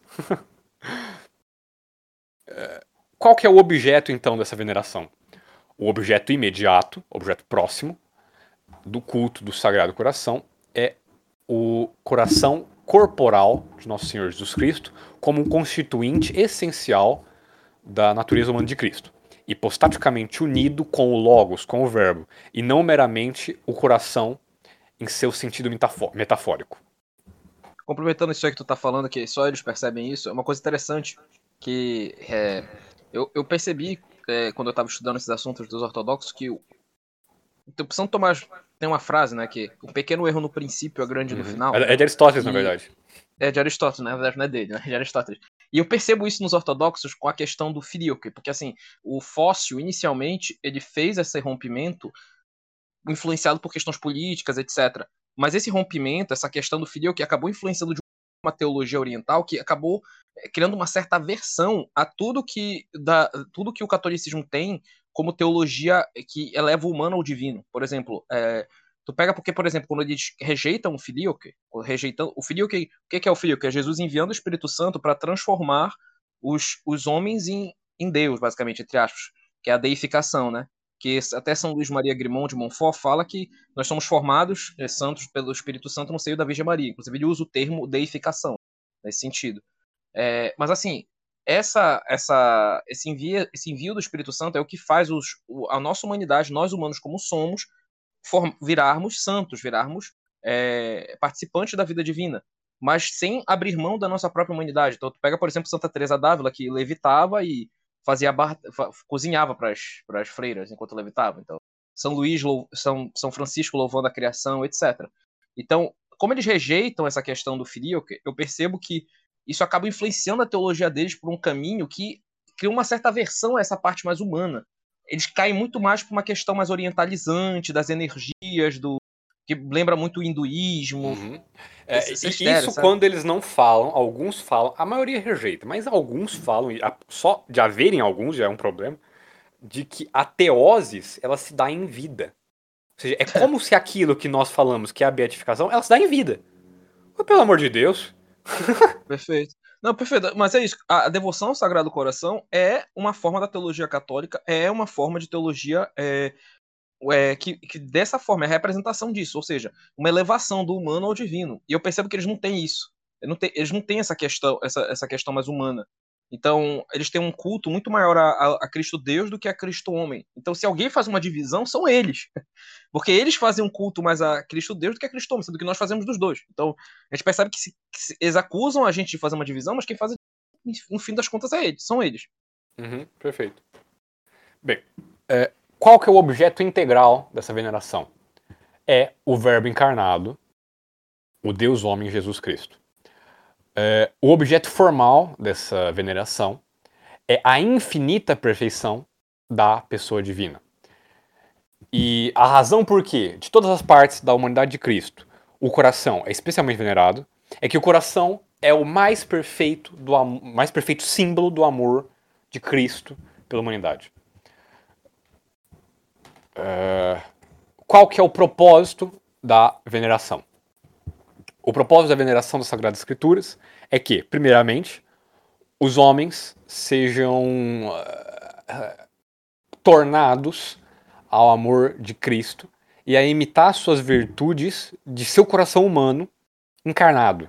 Né? Uh, e, depois, promover o desejo de se arrepender dessas ofensas ao Sagrado Coração. E, bem, é, se se trata de um coração de fato, de carne e osso, todos nós já sentimos alguma dor alguma vez no coração. Né? E imagina a dor que Cristo, nosso Senhor, não, não, não sente nos nossos pecados. E, e quais os benefícios espirituais que nós tiramos ao pensar nisso. Né? É... Bem, é, a veneração, por sua vez, das relíquias e pinturas de Cristo, segundo São Tomás, é uma latria relativa. Né? É, se se trata de, por exemplo, coisas como a, a, a cruz sagrada ou essas coisas. É, ou, a igreja de Santo Sepulcro, né? É, André, tu queres é, introduzir a, a questão da, da Sagrada Família? Sobre a questão da Sagrada Família, é muito importante a gente destacar alguns pontos que é, são os elementos da Sagrada Família, que isso tem uma certa divergência dentro dos ortodoxos. É, Para isso, a gente precisa falar antes sobre a encarnação. O anticristo, eu tenho uma frase que é de um, que é de um sede vacantista, muito um, um, certo sete vacantista aí, que é um cara muito problemático, mas ele, ele, ele, percebeu uma coisa que é selado e que faz muito sentido e que está presente em outros santos, então não é só dele. Que ele fala que o anticristo vai atacar a encarnação. O anticristo vai atacar a encarnação. Por quê? Porque São João, na sua carta, fala que o espírito do anticristo é aquele que diz que Jesus não vem pela carne. Então, é uma certa heresia nestoriana. Então, a heresia nestoriana é a heresia do anticristo, de certa forma. Isso é importante da gente destacar. Então, o que, basicamente, o que, é que isso quer dizer? Quer dizer que a encarnação é uma parte muito importante da vida católica. É, é o que nos define, que nos diferencia de basicamente todas as falsas religiões. Entre elas, nós temos os ortodoxos. Então, quando a gente pega a questão da Sagrada Família, a gente entra de novo naquele ponto, a rejeição do filioque. Quando eles rejeitam o filioque, eles rejeitam tudo que está relacionado à humanidade de Cristo. Não abertamente, claro, um, um rejeito abertamente, porque senão eles seriam protestantes se eles rejeitassem abertamente. Mas eles fazem uma rejeição. Isso a gente não verifica só com a questão do Sagrado Coração e com a Sagrada Família. A gente verifica também, por exemplo, você falou no início, você vai abordar, é, o que você vai abordar também, a questão da, da, da, transubstanciação, a forma como eles interpretam a transubstanciação, ou seja, tentar dar uma explicação mais racional e tal, que eles a próprio uso da razão também, é, o próprio questão do casamento, o casamento para eles não tem um, o mesmo valor que tem para a gente, tanto que eles toleram o divórcio, então a gente já percebe essa questão. Então, dentro da Sagrada Família, dentro da visão católica, a Sagrada Família é uma coisa muito importante, não só por, pelo menino Jesus, não só por Nossa Senhora, mas por São José também. E aí a gente já entra num ponto que tem essa certa divergência, mostra como eles não têm tanta a, a, é, a mesma visão que nós temos sobre a Sagrada Família. Os ortodoxos se baseiam muito em um apócrifo sobre São José, que coloca São José com 80 anos de idade, 83. Sabe qual é a idade certa do apócrifo que coloca? A idade? Aí, Pablo, tu que foi ortodoxo? Não, não. Eu lembro que são os 83, enfim, muito velho. Colocam que São José era muito velho e quando teve, quando se casou com Nossa Senhora e aí teve tiveram Jesus, né? e por isso que ele morreu cedo e tal. O problema desse apócrifo é que provavelmente o autor colocou isso para tentar preservar a virgindade de Nossa Senhora, mas essa não é a visão que é ocorrente aqui no Ocidente. A visão que nós tivemos aqui no Ocidente foi uma visão de São José mais velho que Nossa Senhora? Sim, mais velho que Nossa Senhora, mas não tão mais velho. Aí você fala, mas isso aí é irrelevante, isso aí não significa nada. Não, isso tem muita importância. Muita importância. Por quê? Porque São José, dentro da visão ocidental, tem um, uma, um papel importantíssimo. Em Fátima, quando ocorreu o milagre do sol, São José apareceu ao lado do menino Jesus. Nós temos essa questão, é, é, uma devoção forte a São José. Tanto que o padre Antônio Vieira, numa das homilias dele, uma homilia dele fantástica, ele fala que ele cita a passagem de José do Egito e diz que parece que a passagem de José do Egito não se concretizou, porque José do Egito é dito que a lua, as estrelas e o sol iam se é, iam se curvar diante dele. E quando eles, os irmãos dele se ajoelham perante dele no Egito, e o pai dele se curva diante dele no Egito, a mãe dele estava morta, que era a lua. Então, como assim? Então, não cumpriu a profecia? Não, Deus nunca deixa de cumprir suas profecias. Então, Antônio Vieira diz que isso se cumpriu com São José, porque ele foi reverenciado pelas estrelas dos apóstolos, ele foi reverenciado pelo sol, que é nosso Senhor, e foi reverenciado pela lua, que era nossa Senhora. Então, é um a questão da paternidade, a questão dessa importância, até a própria questão da visão que nós temos sobre é muito importante. Ele leva, não faz sentido um homem velho e, e, quase no fim da vida levar a família de uma forma heróica para o Egito, né? Para aquele caminho bem um caminho bem pesado que ele levou, né? Então não faz sentido essa questão dele levar a, a Sagrada Família para o Egito.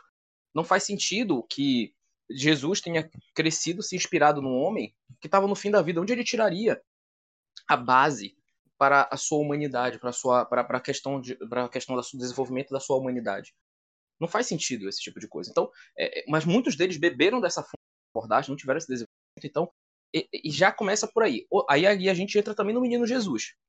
Menino Jesus, é, a questão da devoção ao Menino Jesus é muito interessante porque é, aqui no Ocidente nós tivemos uma forte influência posterior ao jansenismo que nós falamos da Pequena Via de Santa Teresinha do Menino Jesus. E na Pequena Via, Santa Teresinha fala, usa muito o exemplo do Menino Jesus e, e a devoção ao Menino Jesus. A questão de que ser uma criança obediente ao seu pai. Inclusive, ela usa uma analogia belíssima, né? Por exemplo, quando tu é quando tu é criança, por exemplo, eu quero quando eu era criança eu queria comprar, sei lá, um, um doce lá que eu queria. E aí a minha mãe não me deixava, porque eu não tinha idade para para comer tanto doce. E aí ela não me deixava, ficava com raiva dela, mas ela não me deixava porque ela queria o meu bem. Então isso se aplica a Deus. Deus às vezes faz, não dá o que a gente quer. Às vezes é, a nossa vida parece uma decepção, mas por quê? Porque Deus sabe. Deus sabe que aquilo não é o momento para dar aquilo. Então, é, e assim como uma criança dá flores para os seus pais, assim nós também temos que colocar, dar flores a Deus. Como? Que são os nossos sofrimentos. Então, quando nós sofremos por amor a Deus, entregamos esse, esse benefício a Ele, por exemplo, aguentar uma pessoa muito chata, todo mundo tem alguma pessoa muito chata na vida, aguentar isso entregar essas flores a Deus, como sofrimento, é uma excelente forma de santificação. Muito maior do que, sei lá, ficar fazendo aquelas meditações é, para chegar às energias incriadas e tal, etc. Enfim. E, e isso influ... Então, de... e a questão de Nossa Senhora, é, eu já falei do São José e do Menino Jesus, mas a questão de Nossa Senhora, eles pelo menos não têm uma certa, um, como posso falar, uma devoção precária à Nossa Senhora. A devoção deles à Nossa Senhora, eu pode até ter algum equívoco grande, mas eu não vi equívocos grandes. O problema é que quando eles, a abordagem que eles fazem da Sagrada Família já começa errada desde o início, porque a visão que eles têm é baseada... Mas digo de antemão, é, Dedé, que tem. Tem. Tem, ah, ótimo, perfeito. Então, você que é conhecedor de causa deve saber, mas que eu, mas que eu conheço é da questão da devoção a São José e ao Menino Jesus. A Nossa Senhora Maternidade, Nossa Senhora, eu não, conhe, eu não conheço tanto eu tenho que ser honesto para admitir que eu não conheço tanto, mas você conhece, então que bom. E vai poder falar aqui. Mas assim, a gente percebe essa questão da encarnação, como a questão da encarnação é importante para o católico. Né? Como essa questão da encarnação e a Sagrada Família é um exemplo da encarnação. Nossa Senhora não apareceu em Fátima, fez São José aparecer em Fátima com o menino Jesus sem motivo. É porque é, a crise do mundo moderno é uma crise de família e é uma crise principalmente da masculinidade. E, então, os ortodoxos com, alardeando a questão da masculinidade, dizendo que o catolicismo está efeminado, mas dentro da própria teologia deles, eles não têm a verdadeira questão máscula, que é a questão viril de São José. Eles não têm isso, que, tem uma, que isso tem na teologia católica e não tem na teologia. A, a teologia josefina não é tão bem quanto a católica.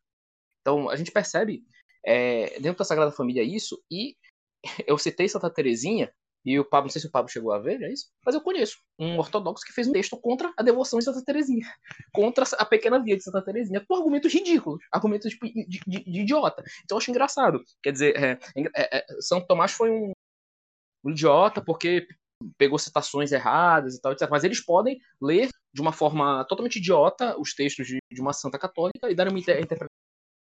É uma coisa meio absurda. Mas enfim, é isso aí que eu tenho a falar para não, perfeito. Quanto à Sagrada Família, não tem mais nada a falar, não. É... E quanto à Nossa Senhora, é... eles, embora afirmam que ela foi assunta, eles dizem, sobretudo, de que ela morreu e depois foi assunta. Agora, de fato, é... segundo o próprio professor Nogui, no curso dele de Mariologia, ele fala que não é dogma se ela foi assunta depois de morta ou se foi assunta enquanto estava viva. Embora, para ele, pareça mais provável que seja enquanto estava viva. Né? É, mas os ortodoxos é quase certo para eles, se não for realmente certo, que Nossa Senhora morreu. Né? Depois, Nossa Senhora, para eles também, não foi feita rainha de todas as coisas. E para eles é opcional né, a, a grandíssima devoção a Nossa Senhora. Se tu entras numa igreja católica, quais são as três coisas que tu tem certeza que vai ter? Um crucifixo, uma imagem de Nossa Senhora o sacrário. É a certeza. Né? Já quando os ortodoxos, eles realmente, é, algumas igrejas, principalmente gregas, eles deixaram a menção a Nossa Senhora opcional nos textos da liturgia. Né? Porque existem te textos da liturgia ortodoxa, né, as litânias, é, uma série de, de, de outros, outros, cantos, né, é, que, dedicado a Nossa Senhora, só que é opcional. Né? Por exemplo, é, há uma oração que pede a Nossa Senhora a salvação. É opcional ao padre se ele vai colocar isso ou não. Né? lembra muito a estrutura da missa nova, em que o padre escolhe o que vai aparecer lá ou não. Né? É... Outra Mas, semelhança enfim. com a novela de teologia, né? Que a missa, uhum. questão da missa também dele. Que isso aí, é, isso aí provavelmente deve ter tido influência oriental. É, uhum. Outra questão, né, é que eles têm um problema sério com a doutrina do pecado original, né? Se ah, tá sim, assim, com certeza, com certeza. A Imaculada Conceição, verdade, verdade. Verdade, nossa, tinha me esquecido completamente disso, verdade. É, é, não, assim, a Imaculada Conceição, a visão deles é bem complicada. O Palamas, muitos dizem que o Palamas defendia a Imaculada Conceição, mas a visão que ele tinha de era uma coisa meio doentia, assim.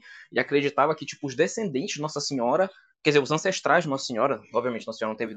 Isso, teve meu cara, isso é gnose ipsis literis. Especialmente é, cátaro. Essa é, doutrina é. é cátara.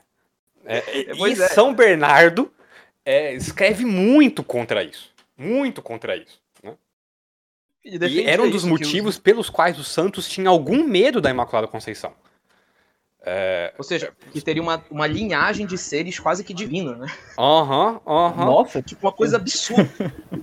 Não, porque para ele, para ele, pro Palamas, pelo que eu entendi, porque eu tive que ler os textos pra, na época que a gente estava tendo aquela, aquela contenta, eu ia escrever um texto sobre as opiniões dele sobre esses temas, para mostrar que ele era heterodoxo. Mas aí eu, acabou que eu, eu, eu, não tive tempo de fazer. Então, ele falava basicamente. Eu, tem textos, se vocês forem procurar, de Uniatas, dizendo que ele defendia a Imaculada Conceição. Mas se for ler como ele defendia, ele dizia que os ancestrais de Nossa Senhora tinham, tipo, que uma. Não, eram, não tinham totalmente o pecado original. E com o tempo foi passando, eles foram perdendo esse pecado original, perdendo, perdendo, perdendo, até que chegou em Nossa Senhora. Ou seja, eles.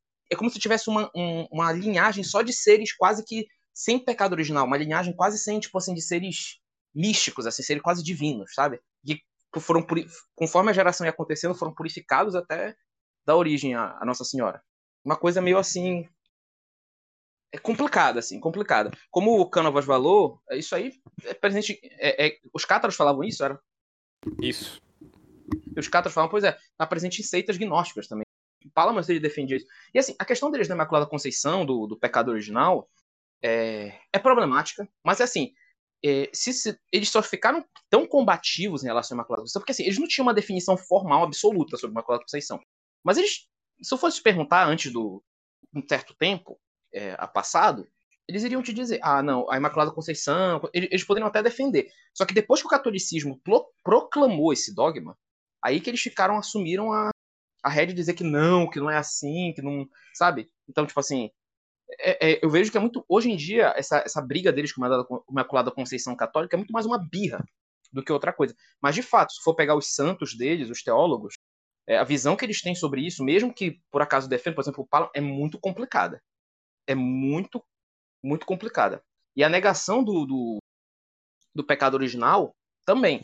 Assim, eles têm vários erros, muito porque eles ficam pegando os teólogos, é, os teólogos, né, e, e patrícicos e ficam tentando interpretar o pé da letra, sem uma boa filosofia, sem contexto de época. Eu estava discutindo uma vez com o ortodoxo que sobre o purgatório, porque eu pensava que eles acreditavam no purgatório, né?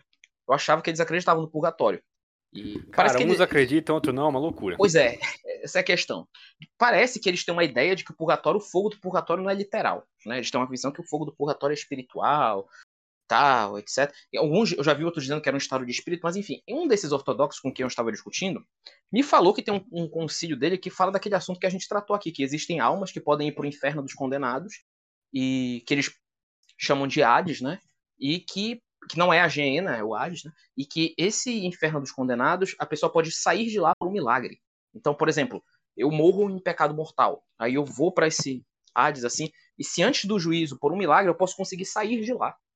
Então eu percebo, eh, quer dizer, uma pessoa que tá, foi condenada pode sair do, do inferno, uma coisa meio, meio absurda. Entra de novo naquela coisa da pocotastase, mas o ponto que eu quero chegar nisso é o seguinte: o que me parece disso é que é uma interpretação errada sobre o conceito do purgatório. Eu acho que provavelmente eles pegaram esses santos patrícios que sim, falavam sim, sobre é, é, é exatamente uma interpretação é, errada de, de São João Clímaco. Exato. Então, eu percebo isso, sabe? Aí depois teve um outro que falou que o purgatório, na verdade, era uma escada que você subia é, que... é, é, é, essa a, esse é o modo que São João Clímaco usa, essa metáfora. pois é, uma metáfora, exatamente. Para explicar o purgatório para pessoas que não tinham a ideia do que era o purgatório ainda. Né? É, agora, eles tomam tudo literalmente, igual eles tomam literalmente a questão do, do, do, do pai não. Do, do, Espírito Santo não vindo do filho, né? É, Exato. Eu, eu, assim, então, sobre Olha. Nossa Senhora, eles têm, eles têm realmente esse equívoco na questão da Imaculada Conceição, que gera uma, uma gnose assim. Inclusive, tem uma coisa interessante, só antes de, de, de prosseguirmos, né? Ele tem uma coisa interessante nesse ponto, que é o seguinte: eu, eu percebi muito estranho, eu achava muito estranho que o Olavo de Carvalho tinha uma devoção muito grande à Nossa Senhora. E, assim, podia ser uma devoção própria dele, né? se sabe, né? Vai que ele tem essa devoção, apesar dele ser assim. Mas aí eu descobri uma coisa interessante posteriormente, que esses caras esotéricos, perennialistas, têm uma visão de Nossa Senhora como um, um eterno feminino. Ou seja, que ele teria não, não dado a luz a, a, não dado a luz a tipo assim a Jesus, ela não teria dado a luz a Jesus no tempo. Ela teria concebido o próprio verbo divino, um eterno feminino. Então uma visão meio esotérica sobre da teologia mariana. E, e eu percebo que assim, é, muitos ortodoxos, não estou dizendo que todos, mas muitos ortodoxos caem num erro parecido quando vão falar da teologia mariana, justamente porque as visões de teológicas dele abrem margem para esse tipo de coisa. É por isso que até assim é muito complicado a gente falar de que ah, a espiritualidade deles é linda, eles amam suas tradições, aqueles negócios como eles amam suas tradições, cara, é muito complicado. Bem, enfim, era, era, era esse ponto que eu queria. É, quanto à questão do casamento, por que, que eles falam que é, não existiu Sagrada Família? Né? Porque, obviamente, eles não uh, fizeram atos conjugais. Né? Então, eles falam que antes de ser um exemplo de família, eles são os primeiros monges. Né? Então, Nossa Senhora seria a primeira monja e São Tomás, São José, o primeiro monge. O que não deixa de ser verdade. Só que, assim, eles que gostam de se dizer tão, tão místicos, tão elevados espiritualmente, eles não percebem de que toda a espiritualidade cristã é feita desses contrários, não contraditórios, contrários, é distinto, hein? Vamos lembrar da, da, da, da lista dos contrários de Aristóteles. É feito desses contrários, por exemplo, o uno e o trino, o Deus e o humano, né? uh, aquele que é a vida morreu, né? Uh, Nossa Senhora é mãe e virgem, né? ou seja, mas eles não conseguem, eles não aceitam de que eles sejam ao mesmo tempo, sim, esposos, mas também analogamente monges. Por que não? Santo Tomás, na, no artigo 2 da questão 64 da, da suplêncio, do suplemento, né? É, diz que um marido só está obrigado a realizar o ato conjugal se a mulher quiser. Mas Nossa Senhora tinha voto de castidade. Então, é isso, tá, tá feito já, sabe? É, é, eles não entendem isso. E agora, André, quanto à questão do inferno, do purgatório, eu lembrei de um negócio que eu não lembrava. Tu tiraste do fundo da minha, da minha memória isso. Tu sequer lembrava disso. Existe uma imagem, um ícone ortodoxo, que os ícones fundam certa espiritualidade dos ortodoxos, né? É, chamada Lago de Fogo. É um ícone muito bonito, muito belo, muito simbólico? Só que, como eles fundam as suas doutrinas em cima dos ícones e não em cima de raciocínios, é, é, é, a, a, teologia deles tem a sistematicidade de uma poesia moderna. Né? É, então, para eles, o que, que é o inferno? O que, que é esse lago de fogo? É uma maneira da alma experimentar pelo nus as energias. Né? Então, dizem é, os ortodoxos, né? é, antes de tudo pela questão do pecado ancestral, né? porque eles falam que não existe pecado original, mas pecado ancestral. O que, que é esse pecado ancestral? Não é que quando Adão pecou, é, foi contraída uma culpa tamanha por causa do tamanho da dignidade daquele que foi ofendido, porque, como diz Santo Tomás, a culpa é proporcional ao tamanho do ofendido pelo ato culposo, e como Deus tem dignidade infinita, a culpa a ele feita tem tamanho infinito. Razão porque nós merecemos o castigo eterno por causa disso. E por isso se estende é, de por geração a geração. Né? Para eles, não. Para eles, a, o pecado é uma doença quase em sentido físico. Né? Para nós também, mas isso é um efeito do pecado, não é a essência dele. Né? Então, para nós, sim, é fato que quando, por causa do pecado original, nós contraímos a, a vida curta, nós é, nos tornamos passíveis de uma série de outras coisas que antes não éramos, nós nos tornamos necessitados de uma série de outras coisas que antes não éramos, né? Mas para eles é isso que é o essencial do pecado. Uma doença em sentido físico. Né? É... Mas se é assim, o que que é, principalmente o pecado está tá afetando? Né? Sim, o corpo, em todas essas coisas, mas principalmente a nus. Né? A nus começa a se tornar incapaz da teoses. É, e os esforços é, para se deificar né, é, precisam ser cada vez maiores. Né? De uma verdadeira quenose, um verdadeiro esvaziamento. Né? Bem,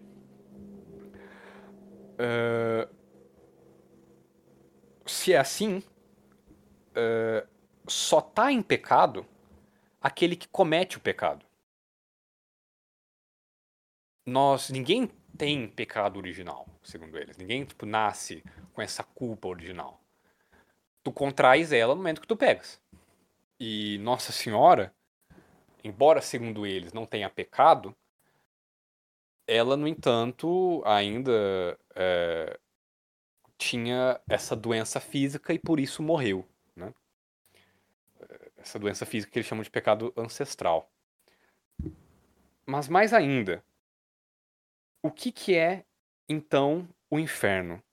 O inferno é quando a nus da pessoa chega a tal ponto de que ela sofre absurdamente com, a, com o contato com a energia divina. Porque Deus para eles é de tal modo incrível de que ele espalha suas energias criadas, incriadas a todos. No entanto, existem aqueles que têm a nus preparada para elas, como digamos, têm a lente preparada para elas, e aqueles que não. Né? É, aqueles que não, é, no inferno, ou melhor, quando morrem, é, não ficam como que um lugar separado daqueles que se salvam, senão que simplesmente experimentam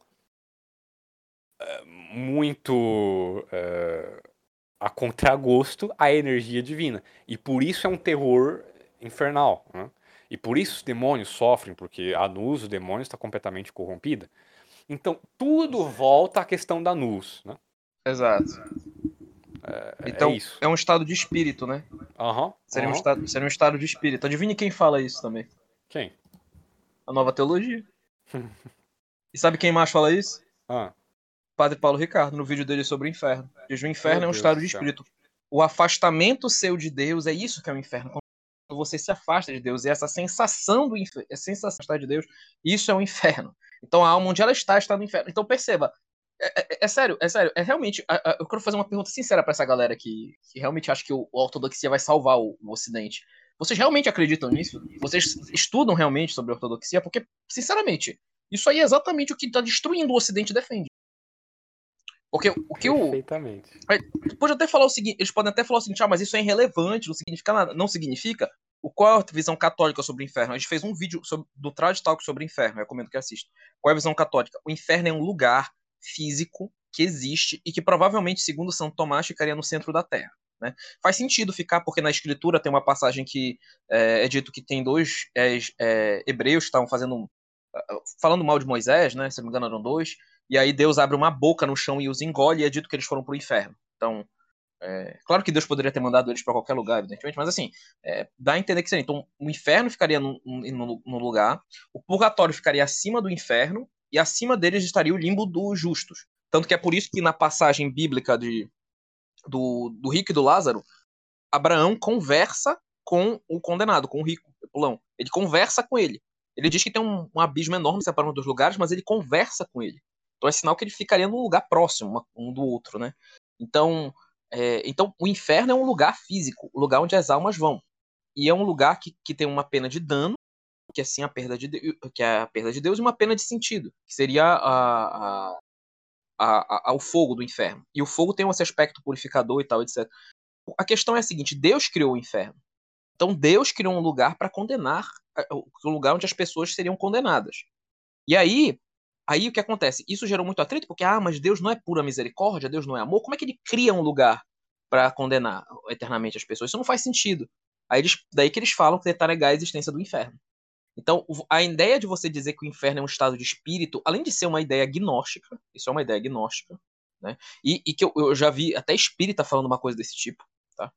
É, além disso ser agnóstico, isso, isso levanta as teses da nova teologia de que a ideia de um, um inferno físico, um lugar físico de sofrimento com fogo eterno, é, é, um lugar físico de sofrimento com fogo eterno vai contra a misericórdia divina. Então, de novo, aí entra naquela questão: ah, se todo mundo tem a graça de Deus, todo mundo tem um nus, se todo mundo tem uma parte aqui para receber Deus, então ninguém poderia ser condenado. Aí a gente entra de e entra em todos os erros do modernismo. Última consequência disso, a última consequência disso, atualmente, é aquele padre lá da paróquia lá do interior, do interior do, do, do Amapá, que fica falando que Deus que, que, que, Deus não vai condenar ninguém, que todo mundo tá salvo, tu pode ir pra religião que tu quiser e tal, etc. É, essa é a última consequência mas tu percebes que tudo deriva dessa visão ortodoxa. Então, é, essa ideia do inferno ser um estado de espírito está presente nos ortodoxos, está presente no, no, na nova teologia, e o padre Paulo Ricardo fez questão de propagar. Eu espero que ele se arrependa, mas o vídeo, se não me engano, o vídeo ainda está lá.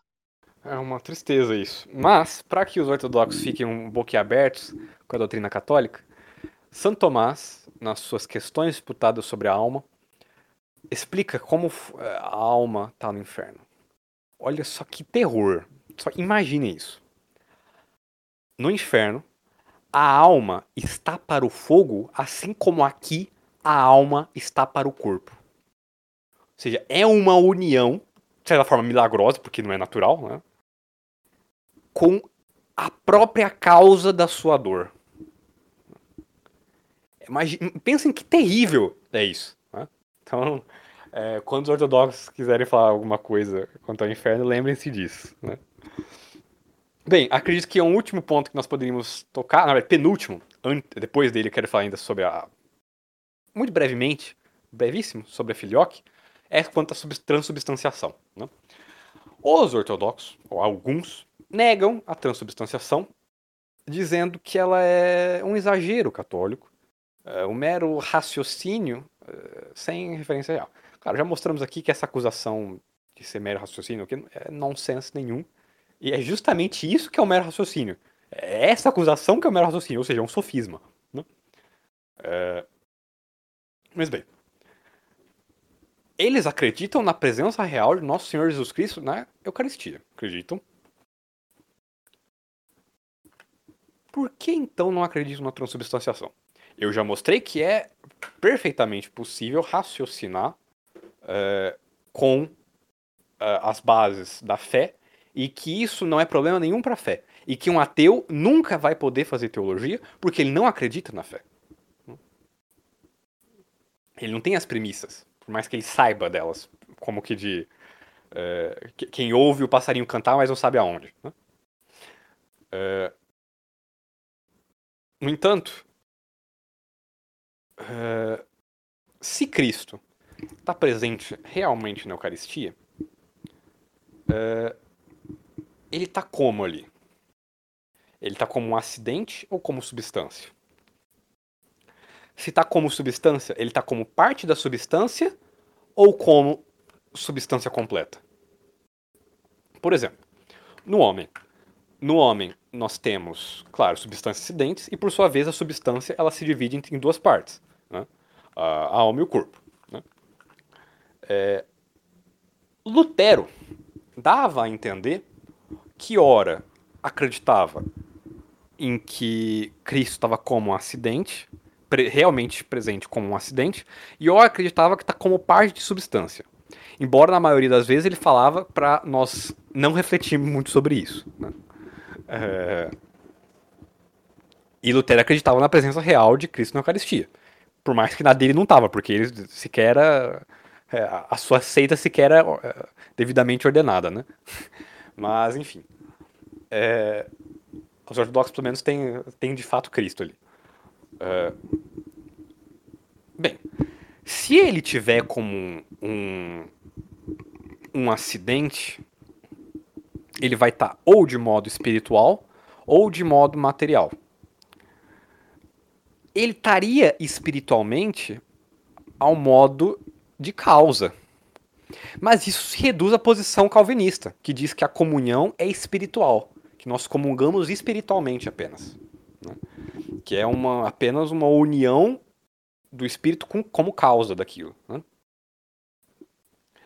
Uh, se, no entanto, ele tiver uh, fisicamente presente como acidente, vamos nos lembrar quais são os acidentes físicos. Né?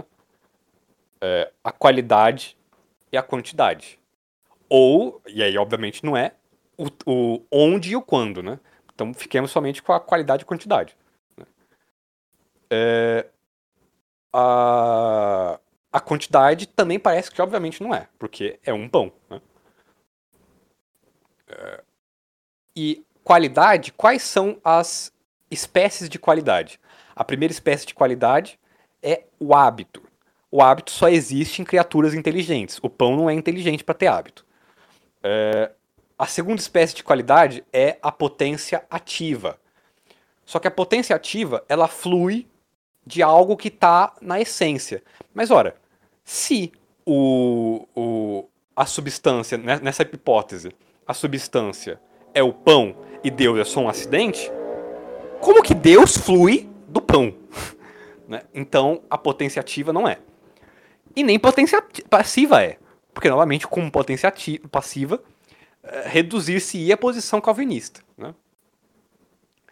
É, e, por fim, a última espécie de qualidade é a figura. Né? Figura é o desenho da coisa, né? a, a forma geométrica. É, isso também, obviamente, não é. é. Então, parece, está aqui provado como que por absurdo, de que Deus não está fisicamente presente como acidente, nem como acidente imaterial, nem como acidente físico. Vamos ver então na possibilidade de se Deus está presente na Eucaristia como parte de substância. A substância necessariamente vai ter duas partes: matéria e forma. Ou melhor, a substância ou é simples ou ela é composta. Se ela é simples, ela é só substância e ponto acabou. Se ela é composta, ela tem matéria e forma. É, se ela é simples, ou ela será somente Deus ou ela será somente pão. Né? Se ela é composta, ou, tere, ou teremos dupla possibilidade. Ou a matéria é Deus e o pão é a forma, o que é obviamente absurdo, né? Ou o contrário. A, a matéria é o pão e a forma é Cristo. E aqui que as coisas começam a se confundir. Nós já devemos ter lido no catecismo de que a matéria do sacramento da Eucaristia é o pão e o vinho. Nós lemos isso no catecismo? Sim. Mas qual que é a forma disso? As palavras da consagração. Então aqui nós não estamos falando de matéria e forma do pão já consagrado, mas do ato consacratório. Né? É, e depois, quanto a essa possibilidade ainda, é, lembremos que a forma é, ela tá para coisa como o ato dela. Mas se nós falamos que o pão é, é, a matéria e o, a sua forma é Deus, quer dizer que nós agora assumimos aquela teoria da multiplicidade de formas que, que os neoplatônicos acreditavam e, e que Scotus adaptou. Né? É, ou seja, como se o homem tivesse várias formas. Ele tem uma forma de corpo, ou melhor, ele tem uma forma cadavérica, depois tem uma forma de corpo, depois tem uma forma intelectual. Né? É, é, seria mais ou menos isso com a Eucaristia, né? A Eucaristia tem primeiro a forma de pão, depois uma segunda forma, ainda por cima, que é a forma de Deus. Só que isso é impossível, né? Eu não vou entrar aqui no porquê. Tem só naquele podcast com o professor Nogueira sobre Scotus, né? É, e se é impossível ter duas formas, novamente, isso se reduz a que essa forma, na verdade, seria uma forma acidental. Portanto, se reduz a possibilidade de ser um acidente, que nós já mostramos que é uma inverdade. Portanto, só resta uma possibilidade, que é a de que Cristo está inteiramente como substância da, da Eucaristia e que é, os acidentes são milagrosamente mantidos, milag acidentes do pão são milagrosamente mantidos em virtude do, da palavra da consagração. É, quanto à transubstanciação, é isso que eu tenho a dizer. Alguém quer falar alguma coisa? Ah, sim. É, eu, eu fiz um texto também. Eu tô, eu tô tentando que caçar esses textos que eu acabei, como eu disse, o, o blog que eu, que eu escrevi, o Salve Roma, acabou sendo excluído, né? É, por, por, problemas que não envolviam nenhum dos meus textos. Né? Alguém vem falar por, outros, por outras questões. E aí é, eu estou tentando recuperar os textos, mas eu escrevi um texto numa época que gerou muita polêmica, porque tem um, um patriarca Melquita, Melquita, que, ou seja, um Uniata, né, que afirmou que não sabemos ao certo quando ocorre a consagração. Né?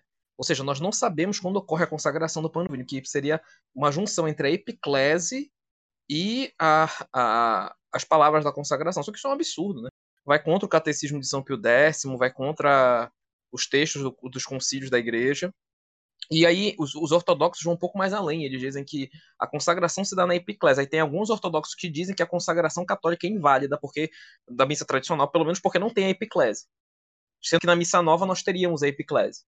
Então, alguns usam isso para tentar falar de uma certa superioridade da, da, missa, da missa nova em relação à missa tridentina. É, é, é, é muito interessante isso. Inclusive, né, diga-se de passagem, chegando nesse ponto, é, tocando um pouco nesse assunto da questão da liturgia, é, a RCC, que é o símbolo máximo assim do carismatismo, né? É, são os carismáticos propriamente ditos. Eles têm muitas, uma relação muito positiva, muito boa com, principalmente a, os milquitas aqui do Brasil. Então, frequentam as igrejas deles e tal, etc. Então, Filho, é, a, a, RCC é fortíssima é, na, nas igrejas católicas ucranianas da Ucrânia. Ou seja, lá no é, Oriente. É. Exato. Mas por que? Aí a galera fica se perguntando, mas por que isso não faz sentido? A RCC são todos efeminados, os orientais têm uns cultos tão belos, tão bonitos. É porque a parada é a seguinte, a teologia deles é muito parecida. É, o que, que o, o, a RCC ela prega o quê? A gente fez um vídeo sobre gnose aqui, no, eu, não, deixa de não deixem de conferir o vídeo de gnose que nós fizemos no Trash Talk. Mas lá no vídeo da gnose eu falei que, segundo a gnose, nós temos quatro tipos de homem. Nós temos os ilíacos, os ilíacos racionalistas, os voluntaristas e os pneumáticos, né, que inclusive tem as castas hindus derivadas disso, mas enfim. O que, é que acontece? Os ilíacos seriam aqueles que são ligados à matéria, à carne, né? Então seriam aqueles caras carnais, enfim, a maioria da população do Brasil, né? Aquela galera que é mais quer, quer curtir a vida, hedonista. Os ilíacos racionalistas seriam aqueles que têm essa visão, mas tentam raciocinar, criar uma, te uma tese para isso, uma teoria. Seria o exemplo daqueles filósofos de universidade, aqueles filósofos esquerdistas e tal, etc. Tentam criar uma tese para isso, uma ideia. E aí a gente entra nos voluntaristas, né? Os voluntaristas são aqueles que são movidos pela vontade em detrimento da, da inteligência e são movidos pela, por exemplo, pela força do amor ou pela força do poder, do combate, etc. Então é muito mais a vontade do que a razão. E a RCC bebe dessa fonte. Então, por exemplo, aquela, a RCC é, é sensação, né? É aquela questão do sentimento. Você tem que sentir Deus. Os dons, eles pregam os dons das línguas, né? Os, os outros dons, os dons carismáticos, né? Eles interpretam de uma forma totalmente absurda e pedem esses dons e sentem como se Deus saísse de dentro deles, né? Eu sinto Deus, Deus está dentro de mim. É aquela questão da imanência vital que São Pio X já denunciava dos modernistas na Pachende. E, e isso está presente nos ortodoxos, só que com outras nomenclaturas. É o quê? O, o exicasmo, o método exicasta deles busca uma união com as energias, uma busca pelas energias interiores por meio da respiração e tal, etc. Então tem uma, uma boa relação entre eles né, em, em questão teológica, não é? E, e, essa união deles só demonstra isso. Então tem uma união fortemente entre essa galera mais é, carismática, né? E eles, inclusive, eu acredito de novo aquela frase de Aristóteles que São Tomás dizia, um pequeno erro no princípio é grande no final. Eu acredito que isso também deriva do ponto que é, provavelmente tu vai entrar depois daqui, que é a questão do filioque, né? Que é a questão que é a seguinte, é, a gente sabe que existe uma ordem lógica em Deus. Não existe uma ordem temporal, porque Deus é eterno, mas existe uma ordem lógica em Deus. Então Deus primeiro tem que conhecer a si mesmo para depois amar. Então, porque nós só amamos aquilo que a gente conhece. Se eu falar, sei lá, que eu amo brevilóquio, não faço ideia do que é isso. Então, como é que eu vou amar uma coisa que eu não conheço? Quando você explica o que é para mim, aí eu digo, ah, eu gosto. Então, então Deus, primeiro, claro, primeiro entende-se no sentido temporal, obviamente, né? porque Deus é eterno. Mas primeiro, Deus conhece a si mesmo. E isso gera o filho. E ao ver o filho, filho ama o pai, o pai ama o filho, e isso expira o Espírito Santo. Então é uma relação lógica. Então tem o intelecto e a vontade. Os ortodoxos, eles quebram isso com a negação do filioque. Não tem essa ordem lógica. Não, Então, que isso eles gerou perde até a analogia com a alma, porque se agora é, é- é corpo, alma e nus, acabou a analogia. Exatamente. E o interessante é que, assim, como quebra, no- o filioque quebra essa relação, é, porque a igreja era tão é, é, rigorosa. Por exemplo, sei lá, tu pega, por exemplo, a heresia monotelita, que teve o Papa Honório, que o Nogueira chegou- até cita bastante ele. Ele foi condenado pós-morte por é, ser, é, ser permissivo, né? Com a heresia monotelita, que dizia que Jesus Cristo não só tinha uma vontade, uma vontade divina, e não uma vontade divina e humana. A galera pensa hoje em dia, mas por que a, igreja tá enchendo, encheu tanto saco com isso? Tipo, não tem nada a ver, sabe? Tipo, é, um- é uma coisa, é uma besteirinha. Não, mas é porque é justamente a frase de Aristóteles: o pequeno erro de princípio é grande no final. Então o que acontece? Como eles negam ó, o- essa relação do Espírito Santo, a vontade, a questão do intelecto com a vontade se torna uma questão anárquica. A vontade se torna anárquica. Então eu percebo que a teologia ortodoxa é extremamente voluntarista. Então é mais uma questão de você ser absorvido pelas energias, você sentir, você é, ser, ser absorvido. É uma questão muito mais de, de, de força espiritual, que lembra muito o quê? O hinduísmo, o budismo e a RCC. A RCC é extremamente voluntarista. Então a gente percebe que eles têm sim isso, sabe? Então é, eles ficam falando que ah, vocês não, o católico não quer buscar alcançar teoses, nós é que buscamos isso, nós buscamos mais isso, alcançar a teose. Não, mas é porque o catolicismo prega um intelecto com a vontade. Então a própria meditação católica é diferente da meditação ortodoxa. A gente não quer deixar de pensar né, na meditação, a gente não quer ser absorvido pela energia. A gente é, nós refletimos com o intelecto e executamos com a vontade o amor a Deus. Então eu percebo que tem essa relação. E nessa questão da transubstanciação, é, essa questão do, da epiclese e tal, etc., apenas demonstra como o- o- os orientais influenciaram, até de certa forma, na reforma litúrgica. Porque a missa tridentina, para um ortodoxo assim, que não gosta do catolicismo, eles odeiam, é a missa odeiam. Em comparação, a missa nova os agrada muito. Eu, eu sei porque eu percebo por aqueles. Quando, quando eu discuti com aqueles melquitas. É, ano, ano retrasado, eu acho. Então é interessante isso. Paulo VI era um admirador da, da- dos ritos melquitas, né? Mas, enfim. Exato, era. É, Vamos tratar então na nossa última parte, que é a questão da filioque. Ela é a parte mais complicada, mas eu vou tratar dela bem é, resumidamente. Mas eu recomendo aqui um livro que, olha, eu, é, eu confesso que é sinceramente o livro, melhor livro que eu já li na minha vida, que se chama El Orden Sobrenatural, do Padre Calderon. É a terceira vez que eu tô lendo ele. É, pretendo daqui a um tempo lançar um e-bookzinho é, com que é um resumo desse livro, porque já que nós não temos previsão para ter em português e é quase impossível é, ter em português, porque com todo respeito a fraternidade é muito chata com os direitos do livro do Calderon. É, então eu vou fazer esse pequeno resumo para nós aqui em português termos algum contato com o livro, né? Mas, nesse El Orden Sobrenatural, é, o livro é, é- é composto de três capítulos. Primeiro, o Pai. Segundo, o Filho. E o terceiro, o Espírito Santo. O livro tem 900 páginas. É, e em cada capítulo, ele vai explicar completamente a analogia do ser que se faz sob essas hipóteses. Né? É, sob o Pai, se analoga a substância, o supósito, o ente e mais ainda o ato de ser. Né? Sob o filho, a verdade, eh, ou melhor, perdão, o contrário, não? o conhecimento sensitivo, o intelecto agente, o intelecto possível, a memória, que é uma função do intelecto possível, e a própria verdade das coisas. E sob é, o Espírito Santo se analoga à tendência das coisas, o apetite sensível e a vontade. né?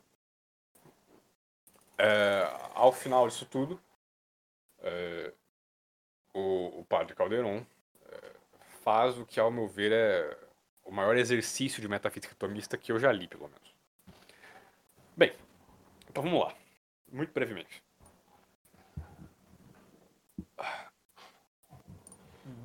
Primeiro, os ortodoxos, eles dizem que quando eles falam que o, o os ortodoxos não, isso está desde lá de Fócio, né? Desde de Constantinopla, a essa distinção que eles fazem? De que essa distinção de que o, o Espírito Santo não procede do Filho é relativa quanto a processio, mas não quanto a missio. Ou seja, o que eles querem dizer? Eles querem dizer é que isso é relativo tão só quanto às relações hipostáticas, internas. Mas quanto à missão, ou seja, a ação de, da divindade na, na, obra redentora, aí de fato o Espírito Santo procede de Cristo, como porque está é, óbvio, está escrito lá nas, nas escrituras, né, que, que Cristo envia o Consolador, né, é, então, pelo menos, é isso eles não deixam tão feio o negócio. Mas, primeiro, antes de tudo, um argumento dialético. Ora, se é assim na missio, é conveniente que seja assim na processio. Porque é, Deus faz tudo simbolicamente. Né? E por que ele não faria mais isso ainda? Por quê? Sabe-se lá. Agora sim, quando é um argumento filosófico, é, teológico, melhor dizendo. Uh, bem, uh, todo mundo já sabe que Deus existe e que Deus é simplíssimo. Se ele, e se ele é perfeitíssimo, ele possui a, a capacidade de conhecer. Porque conhecer é uma perfeição. Se ele não conhecesse as coisas, ele não seria perfeito. Ora, Conhecer é a posse imaterial da coisa conhecida.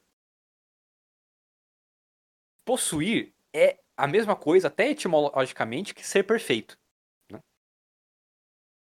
Portanto, quanto mais perfeita é a coisa, quanto mais conhecimento ela tem. É... Mas Deus não só conhece, como cria. E quando conhece, ele cria as coisas. Ora, antes de criar qualquer coisa, de criar a criação, é necessário que Deus conhecesse a si mesmo. Porque não haveria mais nada a conhecer e o nada não é conhecível. Né? Então, só se conhece o que é. E o que, que é por excelência? Ele mesmo. E o que, que é, antes de tudo? Deus mesmo. Né? Uh, bem, se é assim, e se conhecer é possuir algo, e se, para Deus, conhecer é criar, quando Deus conhece a si mesmo, ele cria um verbo de si mesmo. Né? Uma imagem de si mesmo, uma semelhança de si mesmo uma razão de si mesmo, um logos. É, esse logos, ele é hipostaticamente, em sua própria relação, o conhecimento de Deus Pai. Mas se o conhecimento é possuir, então o logos é como que posse de Deus Pai. Nesse sentido, já se entende por que nós falamos de filho. Né? O pai tem poder, tem posse sobre o filho. E é por isso que o filho morre na cruz por causa do pai. Antes de tudo, por causa do pai. Antes mesmo de nós. Né? É... Mas amar também é uma perfeição. Contra Spinoza, que dizia que amar era uma paixão. Né? Ou seja, é, é algo passivo. Né? É... Amar é uma perfeição. Amar é melhor que não amar. Amar é um ato. Né? E se Deus é ato puro, ele possui em si perfeitamente e em qualidade máxima todos os atos. Portanto, ele também ama. Mas só se ama aquilo que se conhece. Ora, é... antes de tudo, ele conhece a si mesmo. Portanto, ele ama a si mesmo. E esse amor, ele é como esse. É difícil dizer movimento, porque não é um movimento. É... Essa. Esse amor simples, realmente simples, que há, que é transferido do pai para o seu verbo. Em que o pai ama a si mesmo como se amasse um filho. Né? E assim cria o seu próprio filho. E então ama o seu filho. E o que é esse amor? Esse amor é o Espírito Santo. Né? Uh, espírito, uh, em hebraico, é ruá. Né? Uh, e ruá é, vento, né? algo assim. Sopro. O que denota essa, esse movimento. Né? e bem, acredito que com isso já se tem suficientemente ah, um argumento a favor da filioca. É, isso aí tá muito bem, inclusive eu acho muito bonito na primeira parte do compêndio de teologia, né? Santo Tomás. É muito bonito mesmo essa, essa explicação, das explicação das processões, né? É sempre bom ressaltar também que é, esses momentos não são, né? Essa relação de processão do, do filho do pai, enfim. É, não são no tempo, tá, gente? Não, não é, é uma analogia isso. Não, não é antes, né? Realmente. Sim, e. É, e assim, é, é muito importante a gente destacar que o que a galera, é, os ortodoxos veneram, os três, os três é, é os, os, três os três é, santos deles, né? O Palamas, o Fóssil e o Marco de Éfeso. Né? É. Então, o fóssil, o, o, que o fóssil fez com essa questão do que foi uma barbaridade, sabe? É uma interpretação totalmente absurda a que ele deu, a que ele dá a entender, principalmente, do sentido de que o Espírito Santo. Porque, assim, quando, quando era citado, quando muitos santos padres e tal, é, orientais falavam que o Espírito Santo procedia do Pai, eles não negavam o filioque, eles só falavam de uma forma, de uma certa forma. Tem até uma analogia que eu até citei no vídeo, acho que sobre filioque, que nós fizemos aqui no canal também, que é só a gente pensar que é, é, é, é só a gente pensar que quando eu pego uma bola, eu vamos dizer que eu tenho, estou jogando uma bola com meu filho e eu jogo a bola pro meu filho, né? Eu jogo a bola pro meu filho. Eu posso dizer que eu joguei a bola pro meu filho, mas ao mesmo tempo eu posso dizer igualmente que eu e meu filho estamos jogando a bola, porque eu estou jogando para ele, ele está pegando, e eu só estou jogando a bola pro meu filho porque tem ele para poder brincar, senão eu não poderia brincar, jogar a bola com meu filho se não tivesse filho, né? É, o, então é a mesma o, coisa. O Ludwig Ott, no, no Dogma Fundamental, é, no Fundamentos do Dogma Católico, ele faz uma análise textual de todos os padres gregos que falam que procede só do, do pai? E ele mostra pelo contexto de que não tem nada ali que impeça é, que seja também pelo filho. Né? Ele Exato. só estava é, enfatizando uma parte. O que eu percebo, o que eu percebo muito é que assim, é, falando no sentido do fóssil, Palamas e Marco de Éfeso, eu acho que já seria uma, tem mais coisas influenciando. Mas eu percebo que no caso do fóssil teve uma, muita questão nacionalista envolvida.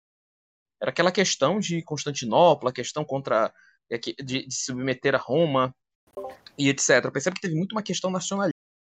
A questão, questão é, tem uma questão, né, que parece que em seis dias ele foi de leigo a bispo, né? Pois é, é muito estranho. É, é, se tu for pesquisar a história desses santos ortodoxos, é, é bem complicado, assim, de, não de todos, claro, mas alguns é, é assim, a, as atitudes, assim, é bem complicado. Tu pega, por exemplo, o tu pega, por exemplo, a questão do Palamas. Eu não acho que o Palamas, ele teve só por, por influência em questão nacionalista. Tem pessoa, há pessoas que defendem que ele teria que ser canonizado. É, o Papa Francisco recentemente canonizou o Gregório de Narek, que era foi um pós-cisma, né? Pós-cisma. É, é, claro, é uma coisa complicada, mas assim, o Gregório de Narek, até onde me consta, ele era, ele era monge, ele ficou isolado, não tinha muito contato sobre, sobre cisma e essas coisas. E, e os escritos dele, até onde eu sei, ele escreveu poucas coisas e não tocou em tantos assuntos sobre fé. Mesmo assim, eu não estou defendendo a canonização do Gregório de Narek. Foi uma coisa bem complicada isso aí que ele fez. É, é, um, é um sinal do ecumenismo que diga se o ecumenismo começou com os ortodoxos. Os ortodoxos começaram com o ecumenismo. Que aí entra de novo na questão do, do nus, todo ser humano tem um pouco de Deus, então aí vamos, vamos falar, vamos nos comunicar entre nós. Isso aí acaba indo por esse caminho também. Mas enfim, é, O Gregório de Narek era um monge isolado. O ele discutia abertamente, sabia os argumentos católicos. Aí tem cara que diz que ah, o Balaão apresentou um espantalho do tomismo para ele. Ok, o Balaão pode ter apresentado um espantalho do tomismo para ele, mas a questão é que o que ele diz que é o certo, o que o Palamas diz que é o certo, é algo absurdo. O que que- Aí ele fala, ah, mas o Palamas se baseou em Pseudo Dionísio e o São Tomás também se baseou em Pseudo Dionísio. Sim, mas o São Tomás pegou o que era bom de Pseudo Dionísio. Não, exato. tipo- Na verdade, eu tenho um podcast no meu canal. é, chama. Não vou lembrar como que chama. Mas eu, eu sei que no título do podcast tá é, Pseudo Dionísio e. é, qual que é aquele santo do, do argumento ontológico?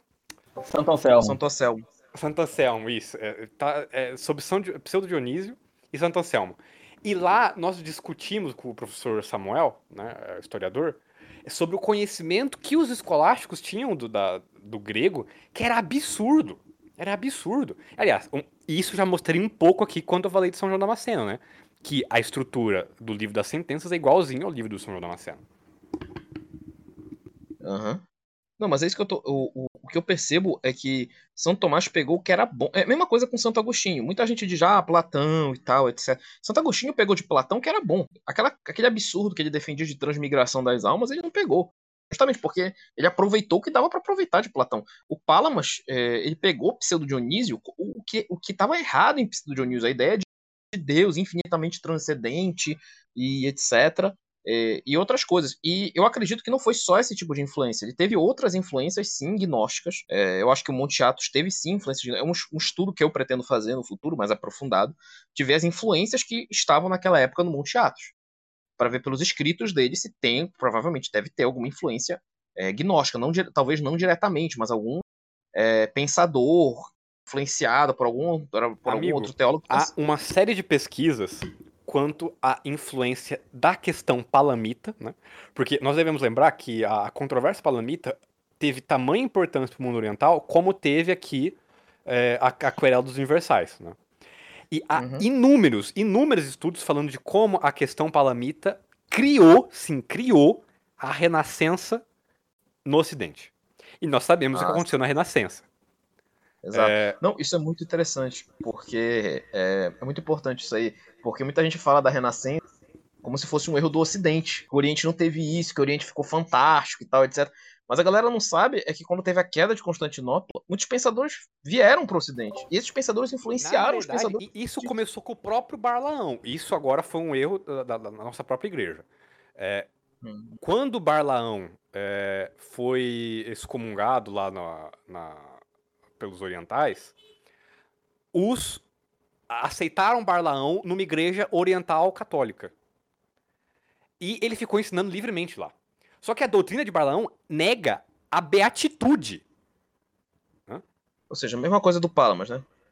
E- ele, só, ele só afirma que não é pelas energias criadas. Na verdade, é que Barlaão é, é um agnóstico quase como Maimônides era. Né? É, que Maimônides fala que nosso, o conhecimento de Deus é apenas equívoco, né? não é nem análogo nem unívoco. É um conhecimento assim, quase nulo. Né? Barlaão também. Né? É um, um quase agnosticismo. Entendi. E Então, ele sim, ficou aqui, realmente foi- é, falando livremente das porcarias dele. Aí começa a surgir o quê? Os Fedeli d'Amore, Dante Alighieri, né? É, e, enfim. É, mas é tudo com influência. Então, então relação, assim, né? a gente É pode falar que a semelhante. desgraça do Oriente. Então a gente pode falar que a desgraça vem do Oriente. Mas assim, é, é- realmente, realmente é um absurdo a galera vir falar que o catolicismo que o- ou que o Ocidente é que trouxe as desgraças pro mundo. Por favor, isso é um absurdo. O islamismo não começou no Ocidente. Pelo amor de Deus. Maomé era, tá bom, era o me, eu, meu eu Oriente queria que Médio. vocês me lembrassem onde surgiu quase todas as heresias antigas. Pois é, de onde vieram? Veio de na quê? Foi época do ecumênica. Na época ecumênica. Veio de onde, hein? Eu não sei, não sei. Então, pois é, é é uma coisa que eu não consigo entender, sabe? É, e hoje em dia, eu acho que quando Nossa Senhora disse que os erros da Rússia se espalhavam pelo mundo, é justamente isso. Não tô falando do palamismo. O palamismo não começou com a. Com a começou na Rússia, né? Mas assim, a Rússia teve. Lá na Rússia teve contato do.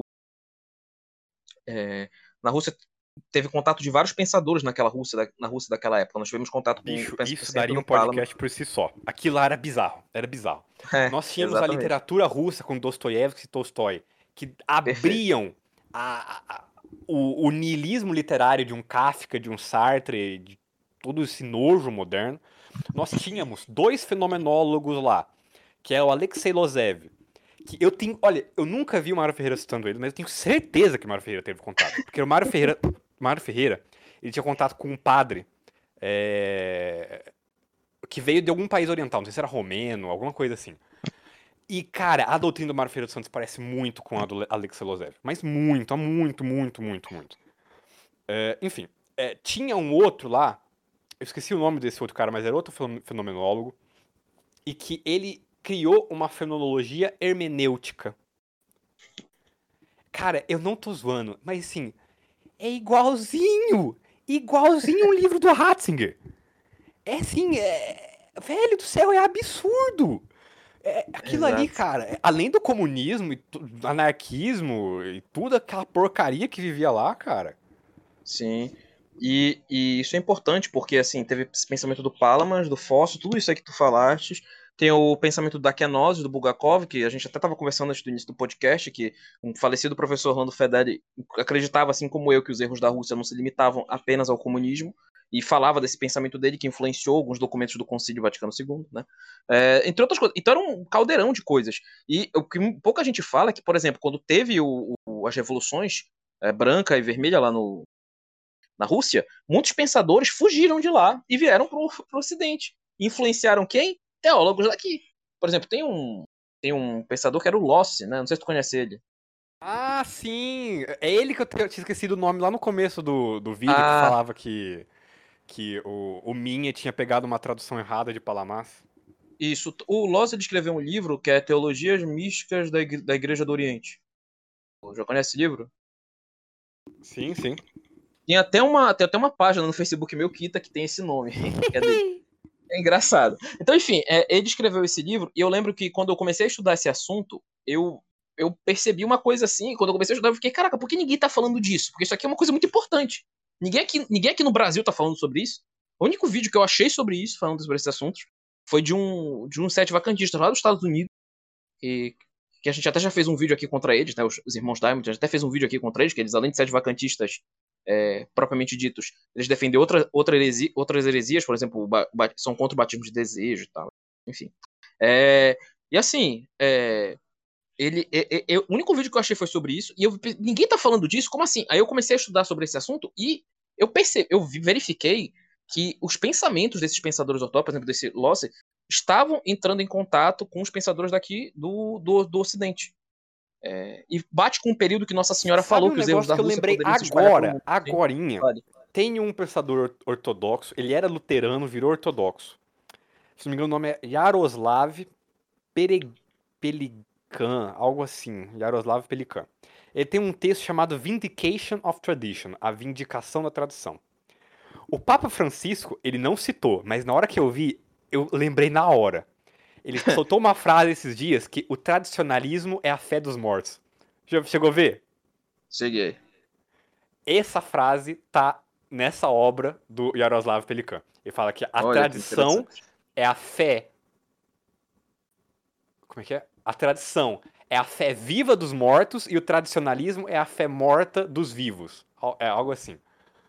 É, pois é. Ou seja, uma crítica, e aí eu pense... fazer uma, uma, uma, distinção, né? Ah, os tradicionalistas são os, os, os que se pois é, importam é, só com ela. Tem essa influência neles, e no, na gênese do concílio, por exemplo, porque naquele período que Nossa Senhora falou dos erros da Rússia, conforme vai avançando, eles entraram em contato, começou a ter as reuniões ecumênicas, os teólogos começaram a participar, e, e aí, posteriormente, quando a gente chega em, em 1940 cinco por aí, mais ou menos na perto da Segunda Guerra Mundial, que aí tem o Pio, que, que no papado de Pio XII, o padre Garrigou Lagrange escreve o seu o, um artigo contra a novela teologia, que eu acho que se não me engano é ele mesmo que cria esse termo de novela teologia.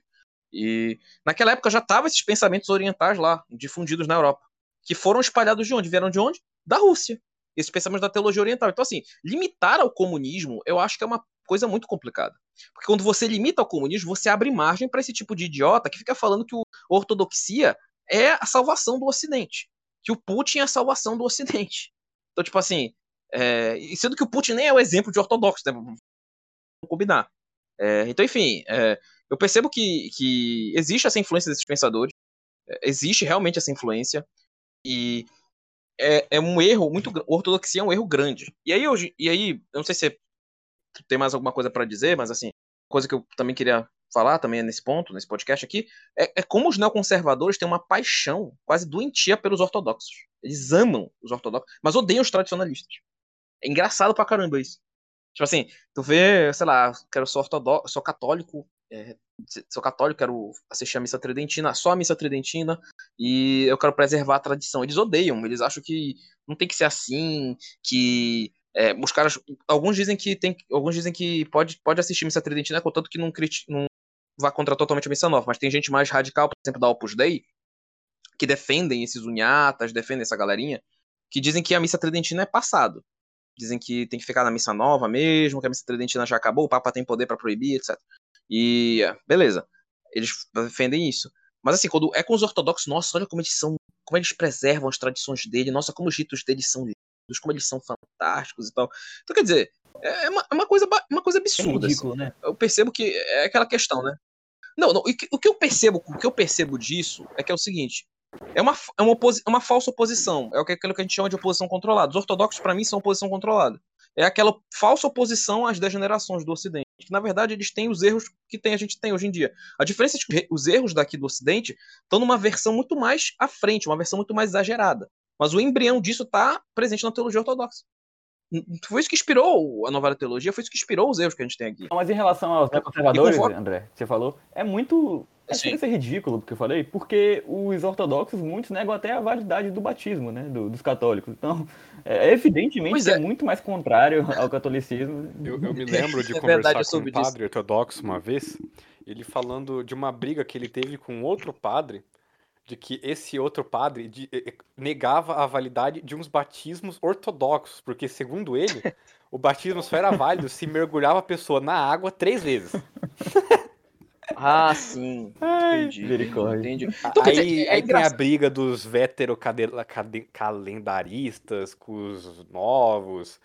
Aí depois tem uns caras lá que, que falam que o, o óleo de crisma tem que ser um muito específico lá que pega numa região lá. Da... É, é um negócio assim, muito idiota. Essas foram nesse bairro aqui não, de não, Moscou, e... entendeu? Não, não, mas é interessante que isso aí que tu falaste, porque eu já discuti com um ortodoxo que ele falava um argumento muito parecido com os protestantes, que ele dizia, ah, não, tem vários ortodoxos, mas todos, não existe essa divisão toda em doutrina. Não existe, nós não somos divididos. Poxa, mas isso é o que então? Ah, aí eles falam, ah, mas vocês católicos são teus tradicionalistas, né, conservadores, sede vacantes. Você é o quê? Você é bergoliano ou você é tradicional? Eles acham realmente que existe uma facção chamada facção bergoliana na igreja. É engraçado. é como se existisse realmente isso, cara. Quer dizer, o cara não sabe nem o que ele tá falando, mas beleza. Aí, a questão, a questão é que é, a divisão que nós temos aqui no catolicismo é uma divisão porque nós estamos em crise. A igreja já esteve crise em outros momentos da história. Nós tivemos o cisma de Alvignon, que nós tínhamos dois papas e um antipapa. E teve santos que ficaram do lado de um, de um, de um suposto papa e santos que ficaram do lado de outro papa. Santa Catarina de Sena ficou do lado do papa de Roma, que era o papa certo, e São Vicente Ferre, que era um santo místico, ressuscitava mortos, um grande santo, ficou do lado do, do, do Papa de Alvignon, o antipapa de Alvignon, que ele não sabia que era antipapa. Inclusive, ele, ele celebrava missas com o nome do antipapa. É, a gente vai dizer que as missas dele hoje em dia seriam inválidas, seriam, sei lá, é, é meio complicado, sabe? Porque ele celebrava missas com o nome do, do antipapa daquela época. E e ele fazia milagres na época, ressuscitava, como eu já falei e tal. Era um grande é, santo. Que então, assim, a igreja... tem em cabeça, né? Porque é totalmente diferente a distinção. Primeiro que, é, sobretudo, Exato. se você for pensar em tradicionalistas, não sedivacantistas, né? Porque sedivacantismo já tem algum, algumas coisas. Mas tradicionalistas não dizem que os é. é católicos é, que apoiam o concílio não são católicos ou que não são da igreja, enfim, é totalmente diferente. Exato, é isso que eu queria chegar. há alguém que diga, porque na internet tudo é possível, é verdade. Que se, que se os repreenda. Né? Porque eu nunca Exato. vi um padre de nenhuma instituição tradicional falando isso. Exatamente. Não, inclusive, não, inclusive tem até um ponto interessante é, sobre esse ponto que tu, que tu estás falando. É, como eu estava dizendo, teve o cisma de Alvignon, então a igreja já teve crise. E hoje em dia a crise que a gente tem é uma crise, sim, é uma crise complicada por causa do Concílio Vaticano II, mas assim, como o Guilherme falou, a nossa unidade está no credo católico e está na doutrina. E eu não vejo. A do Papa. Essa divisão. É, essa questão, essa questão, essa, essa divisão como a gente tem nos ortodoxos. Até porque a gente tem uma unidade, que é o Papa e o Magistério. Exato, unidade visível. A gente não rejeita o Papa. Exato, a gente tem uma unidade visível. Ah, mas e os sete vacantes, né, Capão? Aí já é o problema deles, né? Vacantistas, nem eles acreditam que eles são Não, católicos. isso não é coisa minha. Isso não é coisa minha. Isso não é coisa minha. Se você tem que perguntar pro Diogo Rafael Moreira lá, sei lá, aquele- aqueles outros caras lá, o Paulo Cogos, pergunta pra eles isso. Que- que- que- qual a explicação deles pra isso? Eu não sei, mas assim, é, pro tradicionalismo a gente tem uma unidade visível, tem uma unidade no credo, e mesmo os neoconservadores, os continuistas, que a gente critica, a gente bate muito na tecla deles, que eles cometem sim equívocos, alguns deles inclusive caem pra heresia, mas não por causa do deles aderirem ao concílio, é porque eles caem em outros problemas que derivam do concílio, né? Então, é, a uni- a- não é a mesma coisa. A unidade que nós temos no catolicismo é bem diferente daquilo que eles estavam falando, do, dos ortodoxos, porque ele- nos ortodoxos, no fim, não tem uma unidade, né, propriamente dita. Uma. Eu percebo isso. Há um, um concílio na Rússia em que se proibiu é, fazer imagens de Deus Pai. No entanto, tu vais a qualquer igreja, ou antioquina ou grega, e tem lá uma imagem de Deus Pai. então, assim, é, é. mesmo os concílios que seriam é, portentosas majestades doutrinais, eles não mandam porcaria nenhuma. Não, e é detalhe, o Guilherme falou uma coisa interessante, que os padres não, não falam isso. Assim, tudo é possível, né? Tem padre pra tudo nesse mundo, né, cara? Tem padre que, que exagera mesmo. Mesmo tendo os tradicionalistas, deve ter padre ruim. Não duvido que tenha padre tradicionalista ruim. Deve ter. Com certeza deve ter padre tradicionalista ruim. Tudo bem. Mas assim, eu sei de padres, assim, ligados a essas organizações, assim, de, de fraternidade de São Pio X e tal, etc., que falam que, por exemplo, que tu tem que tomar muito cuidado na abordagem que tu vai fazer com pessoas que frequentam missa nova, que tu não pode chegar pros caras e tratar eles como eles se eles fossem pessoas de outra religião. Tem que dizer que eles estão equivocados, tem que dizer que eles estão errados, mas tem que tomar muito cuidado com a abordagem que tu vai fazer. Tipo, a abordagem que tu vai fazer com eles não é a mesma abordagem que tu vai fazer com um protestante. Tem uma diferença aí, sabe? Então, é, e eu não tô dizendo isso pra defender que a pessoa vá na missa nova, porque hoje em dia a gente fala alguma coisa aqui, aí o cara corta o vídeo, aí já, já viu, né? Então eu não tô falando isso, eu, eu tô longe de falar isso. Traditalk, dizer- modernista. Não, pois é, eu não tô falando isso, eu não tô falando isso. Gali Talk.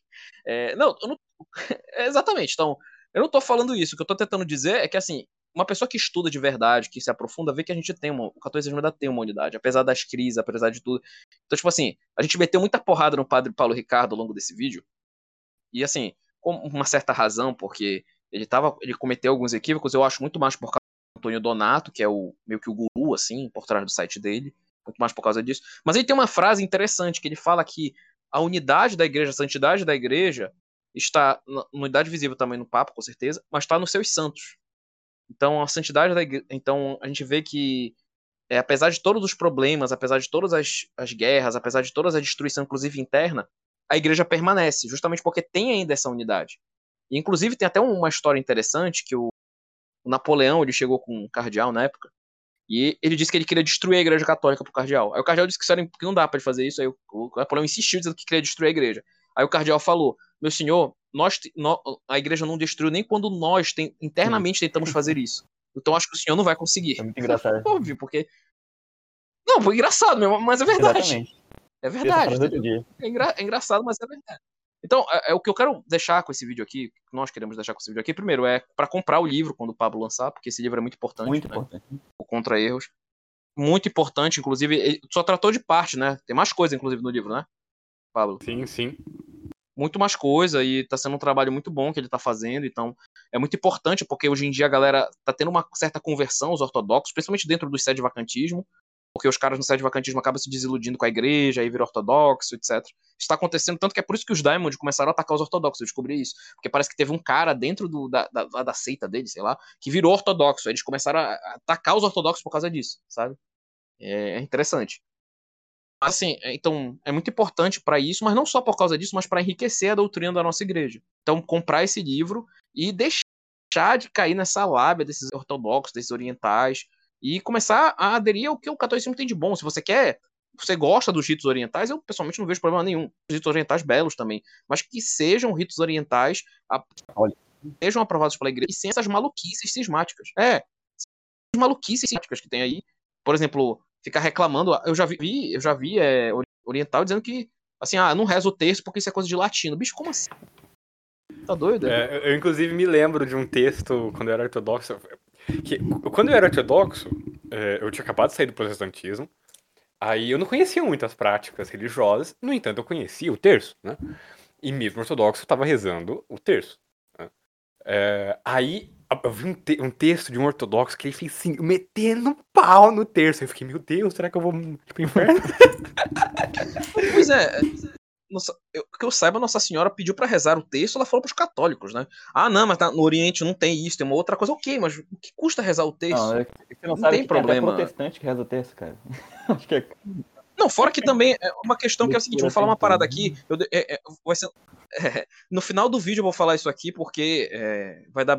Se eu falasse no início poderia dar BO e tal. Enfim, não tem nada a ver. Né?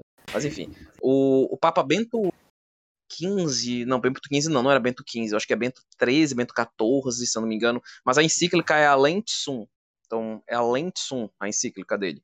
Nessa encíclica, ele fala claramente que o rito latino, ou seja, o rito da missa tridentina, é o, é, é o principal rito da igreja. É superior aos outros ritos. Ele usa esse termo. É superior a todos os outros ritos da igreja. Ele De- fala Depois tu me passas isso daí, meu cara. Eu quero. quero... Não, vou passar. quero ver. Vou passar pra ti o além som do. Eu vou, vou- vou até colocar no comentário do Coloca, vídeo aqui. Vou passar na pra ti, mas ele fala a gente coloca. Ah, perfeito. Então eu vou colocar. É, o, Papa, o Papa fala isso na, na encíclica Laudato Sum, que o rito tridentino é o, o rito superior da igreja. E aí, vários caras posteriormente disseram, ah, isso aí foi dito por não, não só não só orientais, mas é, neoconservadores. Isso aí foi dito pelo, pelo, pelo Papa, mas o, o Leão XIII mudou isso depois. Bom, é, que Leão XIII, Papa Leão XIII, era filo oriental, ele era. Isso tem que ser dito. Não, não tô falando mal do Papa. Assim, não tô falando mal do Papa. Ele foi o que trouxe o tomismo de volta e tal, etc. Mas ele era filo oriental, ele realmente era filo oriental. Tanto que ele, ele colocou alguns. Ele tirou alguns santos do calendário e colocou uns santos orientais, se eu não me engano. Então. Leão XIII era realmente filo oriental, tudo bem. E, e eu não tô dizendo que ele era herético por causa disso, coisa assim. Mas assim, é, o Leão XIII, na encíclica que eles falam, que eles usam como texto, que eu até acho que eu até te mandei, Pablo, para tu traduzires a encíclica. Não sei se tu lembras, que era uma encíclica em latim. Lembro sim, lembro sim. Eu, eu, eu consegui acesso à encíclica na letra original. É, eu acho que é Orientalis Omnis, não sei. Alguma coisa assim, Orientalis. é. E eu consegui a encíclica que eles usam para dizer que o Leão XIII dizia que, a encí- que os ritos tinham o mesmo valor, que todos os ritos tinham o mesmo valor. Em nenhum momento da encíclica ele fala com esse sentido que eles querem falar. Em nenhum momento, nem na letra original, em nenhum momento ele fala. Nenhum momento da encíclica. Nenhum momento. É, Por quê? Porque o que ele, o que ele diz é que os ritos são importantes, os ritos têm seu valor, os ritos são santificantes, e até aí tudo bem, todo mundo afirma isso, mas ele não fala que o rito, os ritos são, são do mesmo nível que o rito tridentino. Em nenhum momento da encíclica ele fala isso, ele, ele, ele fala esse tipo de coisa. Então eles, eles tiram essa interpretação de onde ela não existe, sabe? Isso que é engraçado, né? Isso, isso é, isso, é, isso é cômico até, isso é cômico de se tirar. Aí citam também que o Bento XV criou um instituto oriental para o que até pensadores ortodoxos participaram. Bom, Bento XV foi realmente o, o dos papas antes do concílio, o que fez umas coisas meio complica mais complicadas assim. É... Então pode ser que ele tenha criado esse instituto mesmo, mas a questão é a seguinte: nenhum papa posteriormente negou isso. Ah, mas o João Paulo II falou, mas aí já é outra história. A gente está falando de um magistério pós-concílio, aí tem as distinções que o padre Caldeirão faz, do magistério pastoral, pós-concílio e tal, etc. Então é outra história, mas até, até onde eu sei, e até onde me consta, o que foi dito pela igreja é que o rito tridentino é superior aos outros ritos. Isso um católico tem que entender. Isso não significa que a gente tem que acabar com os ritos orientais para eles serem absorvidos pelo rito tridentino. Não. Mas, mas o rito tridentino é superior. Então você. Então, por exemplo, outra coisa que também está no Concílio de Trento, que também é rejeitado por essa galera desses uniatas e tal, etc. O Concílio de Trento tem um cânon que diz que aquele que nega que o celibato é um estado de vida superior ao matrimônio é que seja anátema. É citado isso lá. Então o celibato é um estado de vida superior ao matrimônio. Isso, é- isso tem que ser defendido. Aí a gente pega, por Eu- exemplo. Eu, lembrei de outra coisa agora. Eu até Fale aí. comentei isso. eh, Eu não sei se foi com o Guilherme ou contigo, antes do podcast começar. É, eu lembro de um, um certo caro defensor do concílio é, em que ele compartilhou algo. Não lembro de que papa, mas era um papa do magistério pré-conciliar. Rezando a missa tridentina, tridentina em eslavônico. Agora, é, diziam eles, né? Olha, tá vendo aí? Dá- Pode rezar em, em línguas nacionais. Só que pera lá. Eslavônico não é uma língua nacional, né? É, eslavônico é uma língua morta litúrgica. né? Ela é usada só dentro da liturgia dos, dos eslavos, né? É, ela não é o russo falado, né? Assim como o hebreu não é o aramaico, né? Ou o latim não é o português, ou o grego litúrgico não é o grego falado na Grécia hoje, ou o árabe litúrgico não é o falado hoje, né? Então assim, principalmente quando se trata das línguas orientais, porque não há distinção de nome, né? Aqui no, no, no Ocidente há, né? Há distinção de nome entre latim e as línguas romance. No entanto, o grego antigo e o grego novo é grego. E Ninguém sabe que é- são gregos diferentes, né? Mas é, é tão distante quanto, assim, coisas assim, de perda de, de sistema de casos, é, de, de declinações inteiras que se perdem ou que se acrescentam, sabe? É, então, o povo, assim, eles fazem esses espantalhos sem saber do que eles estão falando. Não, pois é. E aí, é, só, e aí entra, só completando aquela parte lá do, do celibato e tal, etc. é, teve um rapazinho aí que fez um post no, no Facebook. Ele era ligado a essa, Quitas, né? E aí lá ele colocava que, assim, ah, não, é, é a igreja para solucionar o problema da, da- das vocações tem que acabar com o celibato. Ele falou isso, tem que acabar com o celibato. Porque se como a gente faz na igreja é uma coisa assim. E aí alguns católicos foram rejeitar ele, aí teve um ortodoxo que surgiu lá e fez uma relação dizendo que o os, os casos de pedofilia na igreja católica eram relacionados com celibato. O cara falou isso nos comentários e o Melquita não respondeu ele. Não refutou, não falou nada, provavelmente porque concorda, né? Provavelmente porque concorda. Ou seja, o cara tá usando uma visão freudiana, uma visão doentia, uma visão que é alheia ao catolicismo, sabe? Alheio, totalmente alheia ao catolicismo, para defender uma tese de que, os, do que tem que acabar com o celibato, sabe? E assim, é, não faz sentido, né? porque, como eu disse, o Conselho de Trento anatemizou. O, o que existe é uma permissão para os padres, para os padres orientais católicos casarem, né? e É com bom várias restrições, uma concessão. É uma concessão, porque naquela época a igreja chegou no Oriente, posterior, porque não tinha WhatsApp, não tinha internet, né? É, Até carta era um pouco mais difícil. E aí, quando a igreja encontrou no Oriente, os padres já estavam casados, então não tinha muito o que fazer. Então, permitiram, fizeram uma permissão para que alguns padres casassem, né?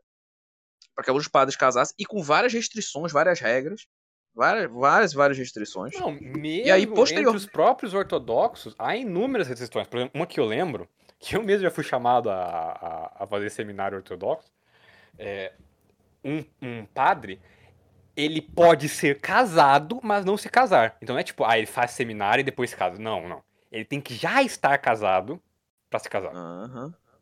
É, e isso Exato, entre os próprios exato. ortodoxos, né, que são totalmente é. ordenados. Imagina então entre o catolicismo. Pois é, e, e o bispo católico, e o bispo, quando, e quando o padre vira bispo, ele não pode mais casar. Sabe? Isso Sim, tem no catolicismo. isso entre os próprios ortodoxos também. Sim. Então, é, é- é complicado, é complicado porque eles têm uma abordagem. De novo, o cara, o ortodoxo usou uma interpretação freudiana, que é a interpretação que nós temos do mundo moderno. Abre um comentário do G1 aí sobre algum caso de pedofilia aí da igreja. Sei lá. Abre um documentário do G1, do sei lá, Estadão, tanto faz, né, esses jornais aí. Abre um comentário, o cara vai ter cara falando exatamente isso que esse ortodoxo. E tu quer falar que eles são resistência ao mundo moderno? Então, meu cara, é... ao meu ver, o que acontece entre eh, essas, essas pessoas é, é triplo problema. Primeiro é um analfabetismo claro, né? Elas são assim incapazes de raciocinar e, e escondem essa incapacidade por meio desses sofismas que ficam cada vez mais eh, só jogando a sujeira para debaixo da cama. né? É, eles ficam eh, cada vez mais criando subterfúgios, seja porque as fontes não nos, não nos chegaram, seja porque o modo deles pensarem é diferente, seja porque nós não temos a mentalidade oriental. é, então, eles vão criando isso para se afastar das críticas e se tornar, por isso, incriticáveis.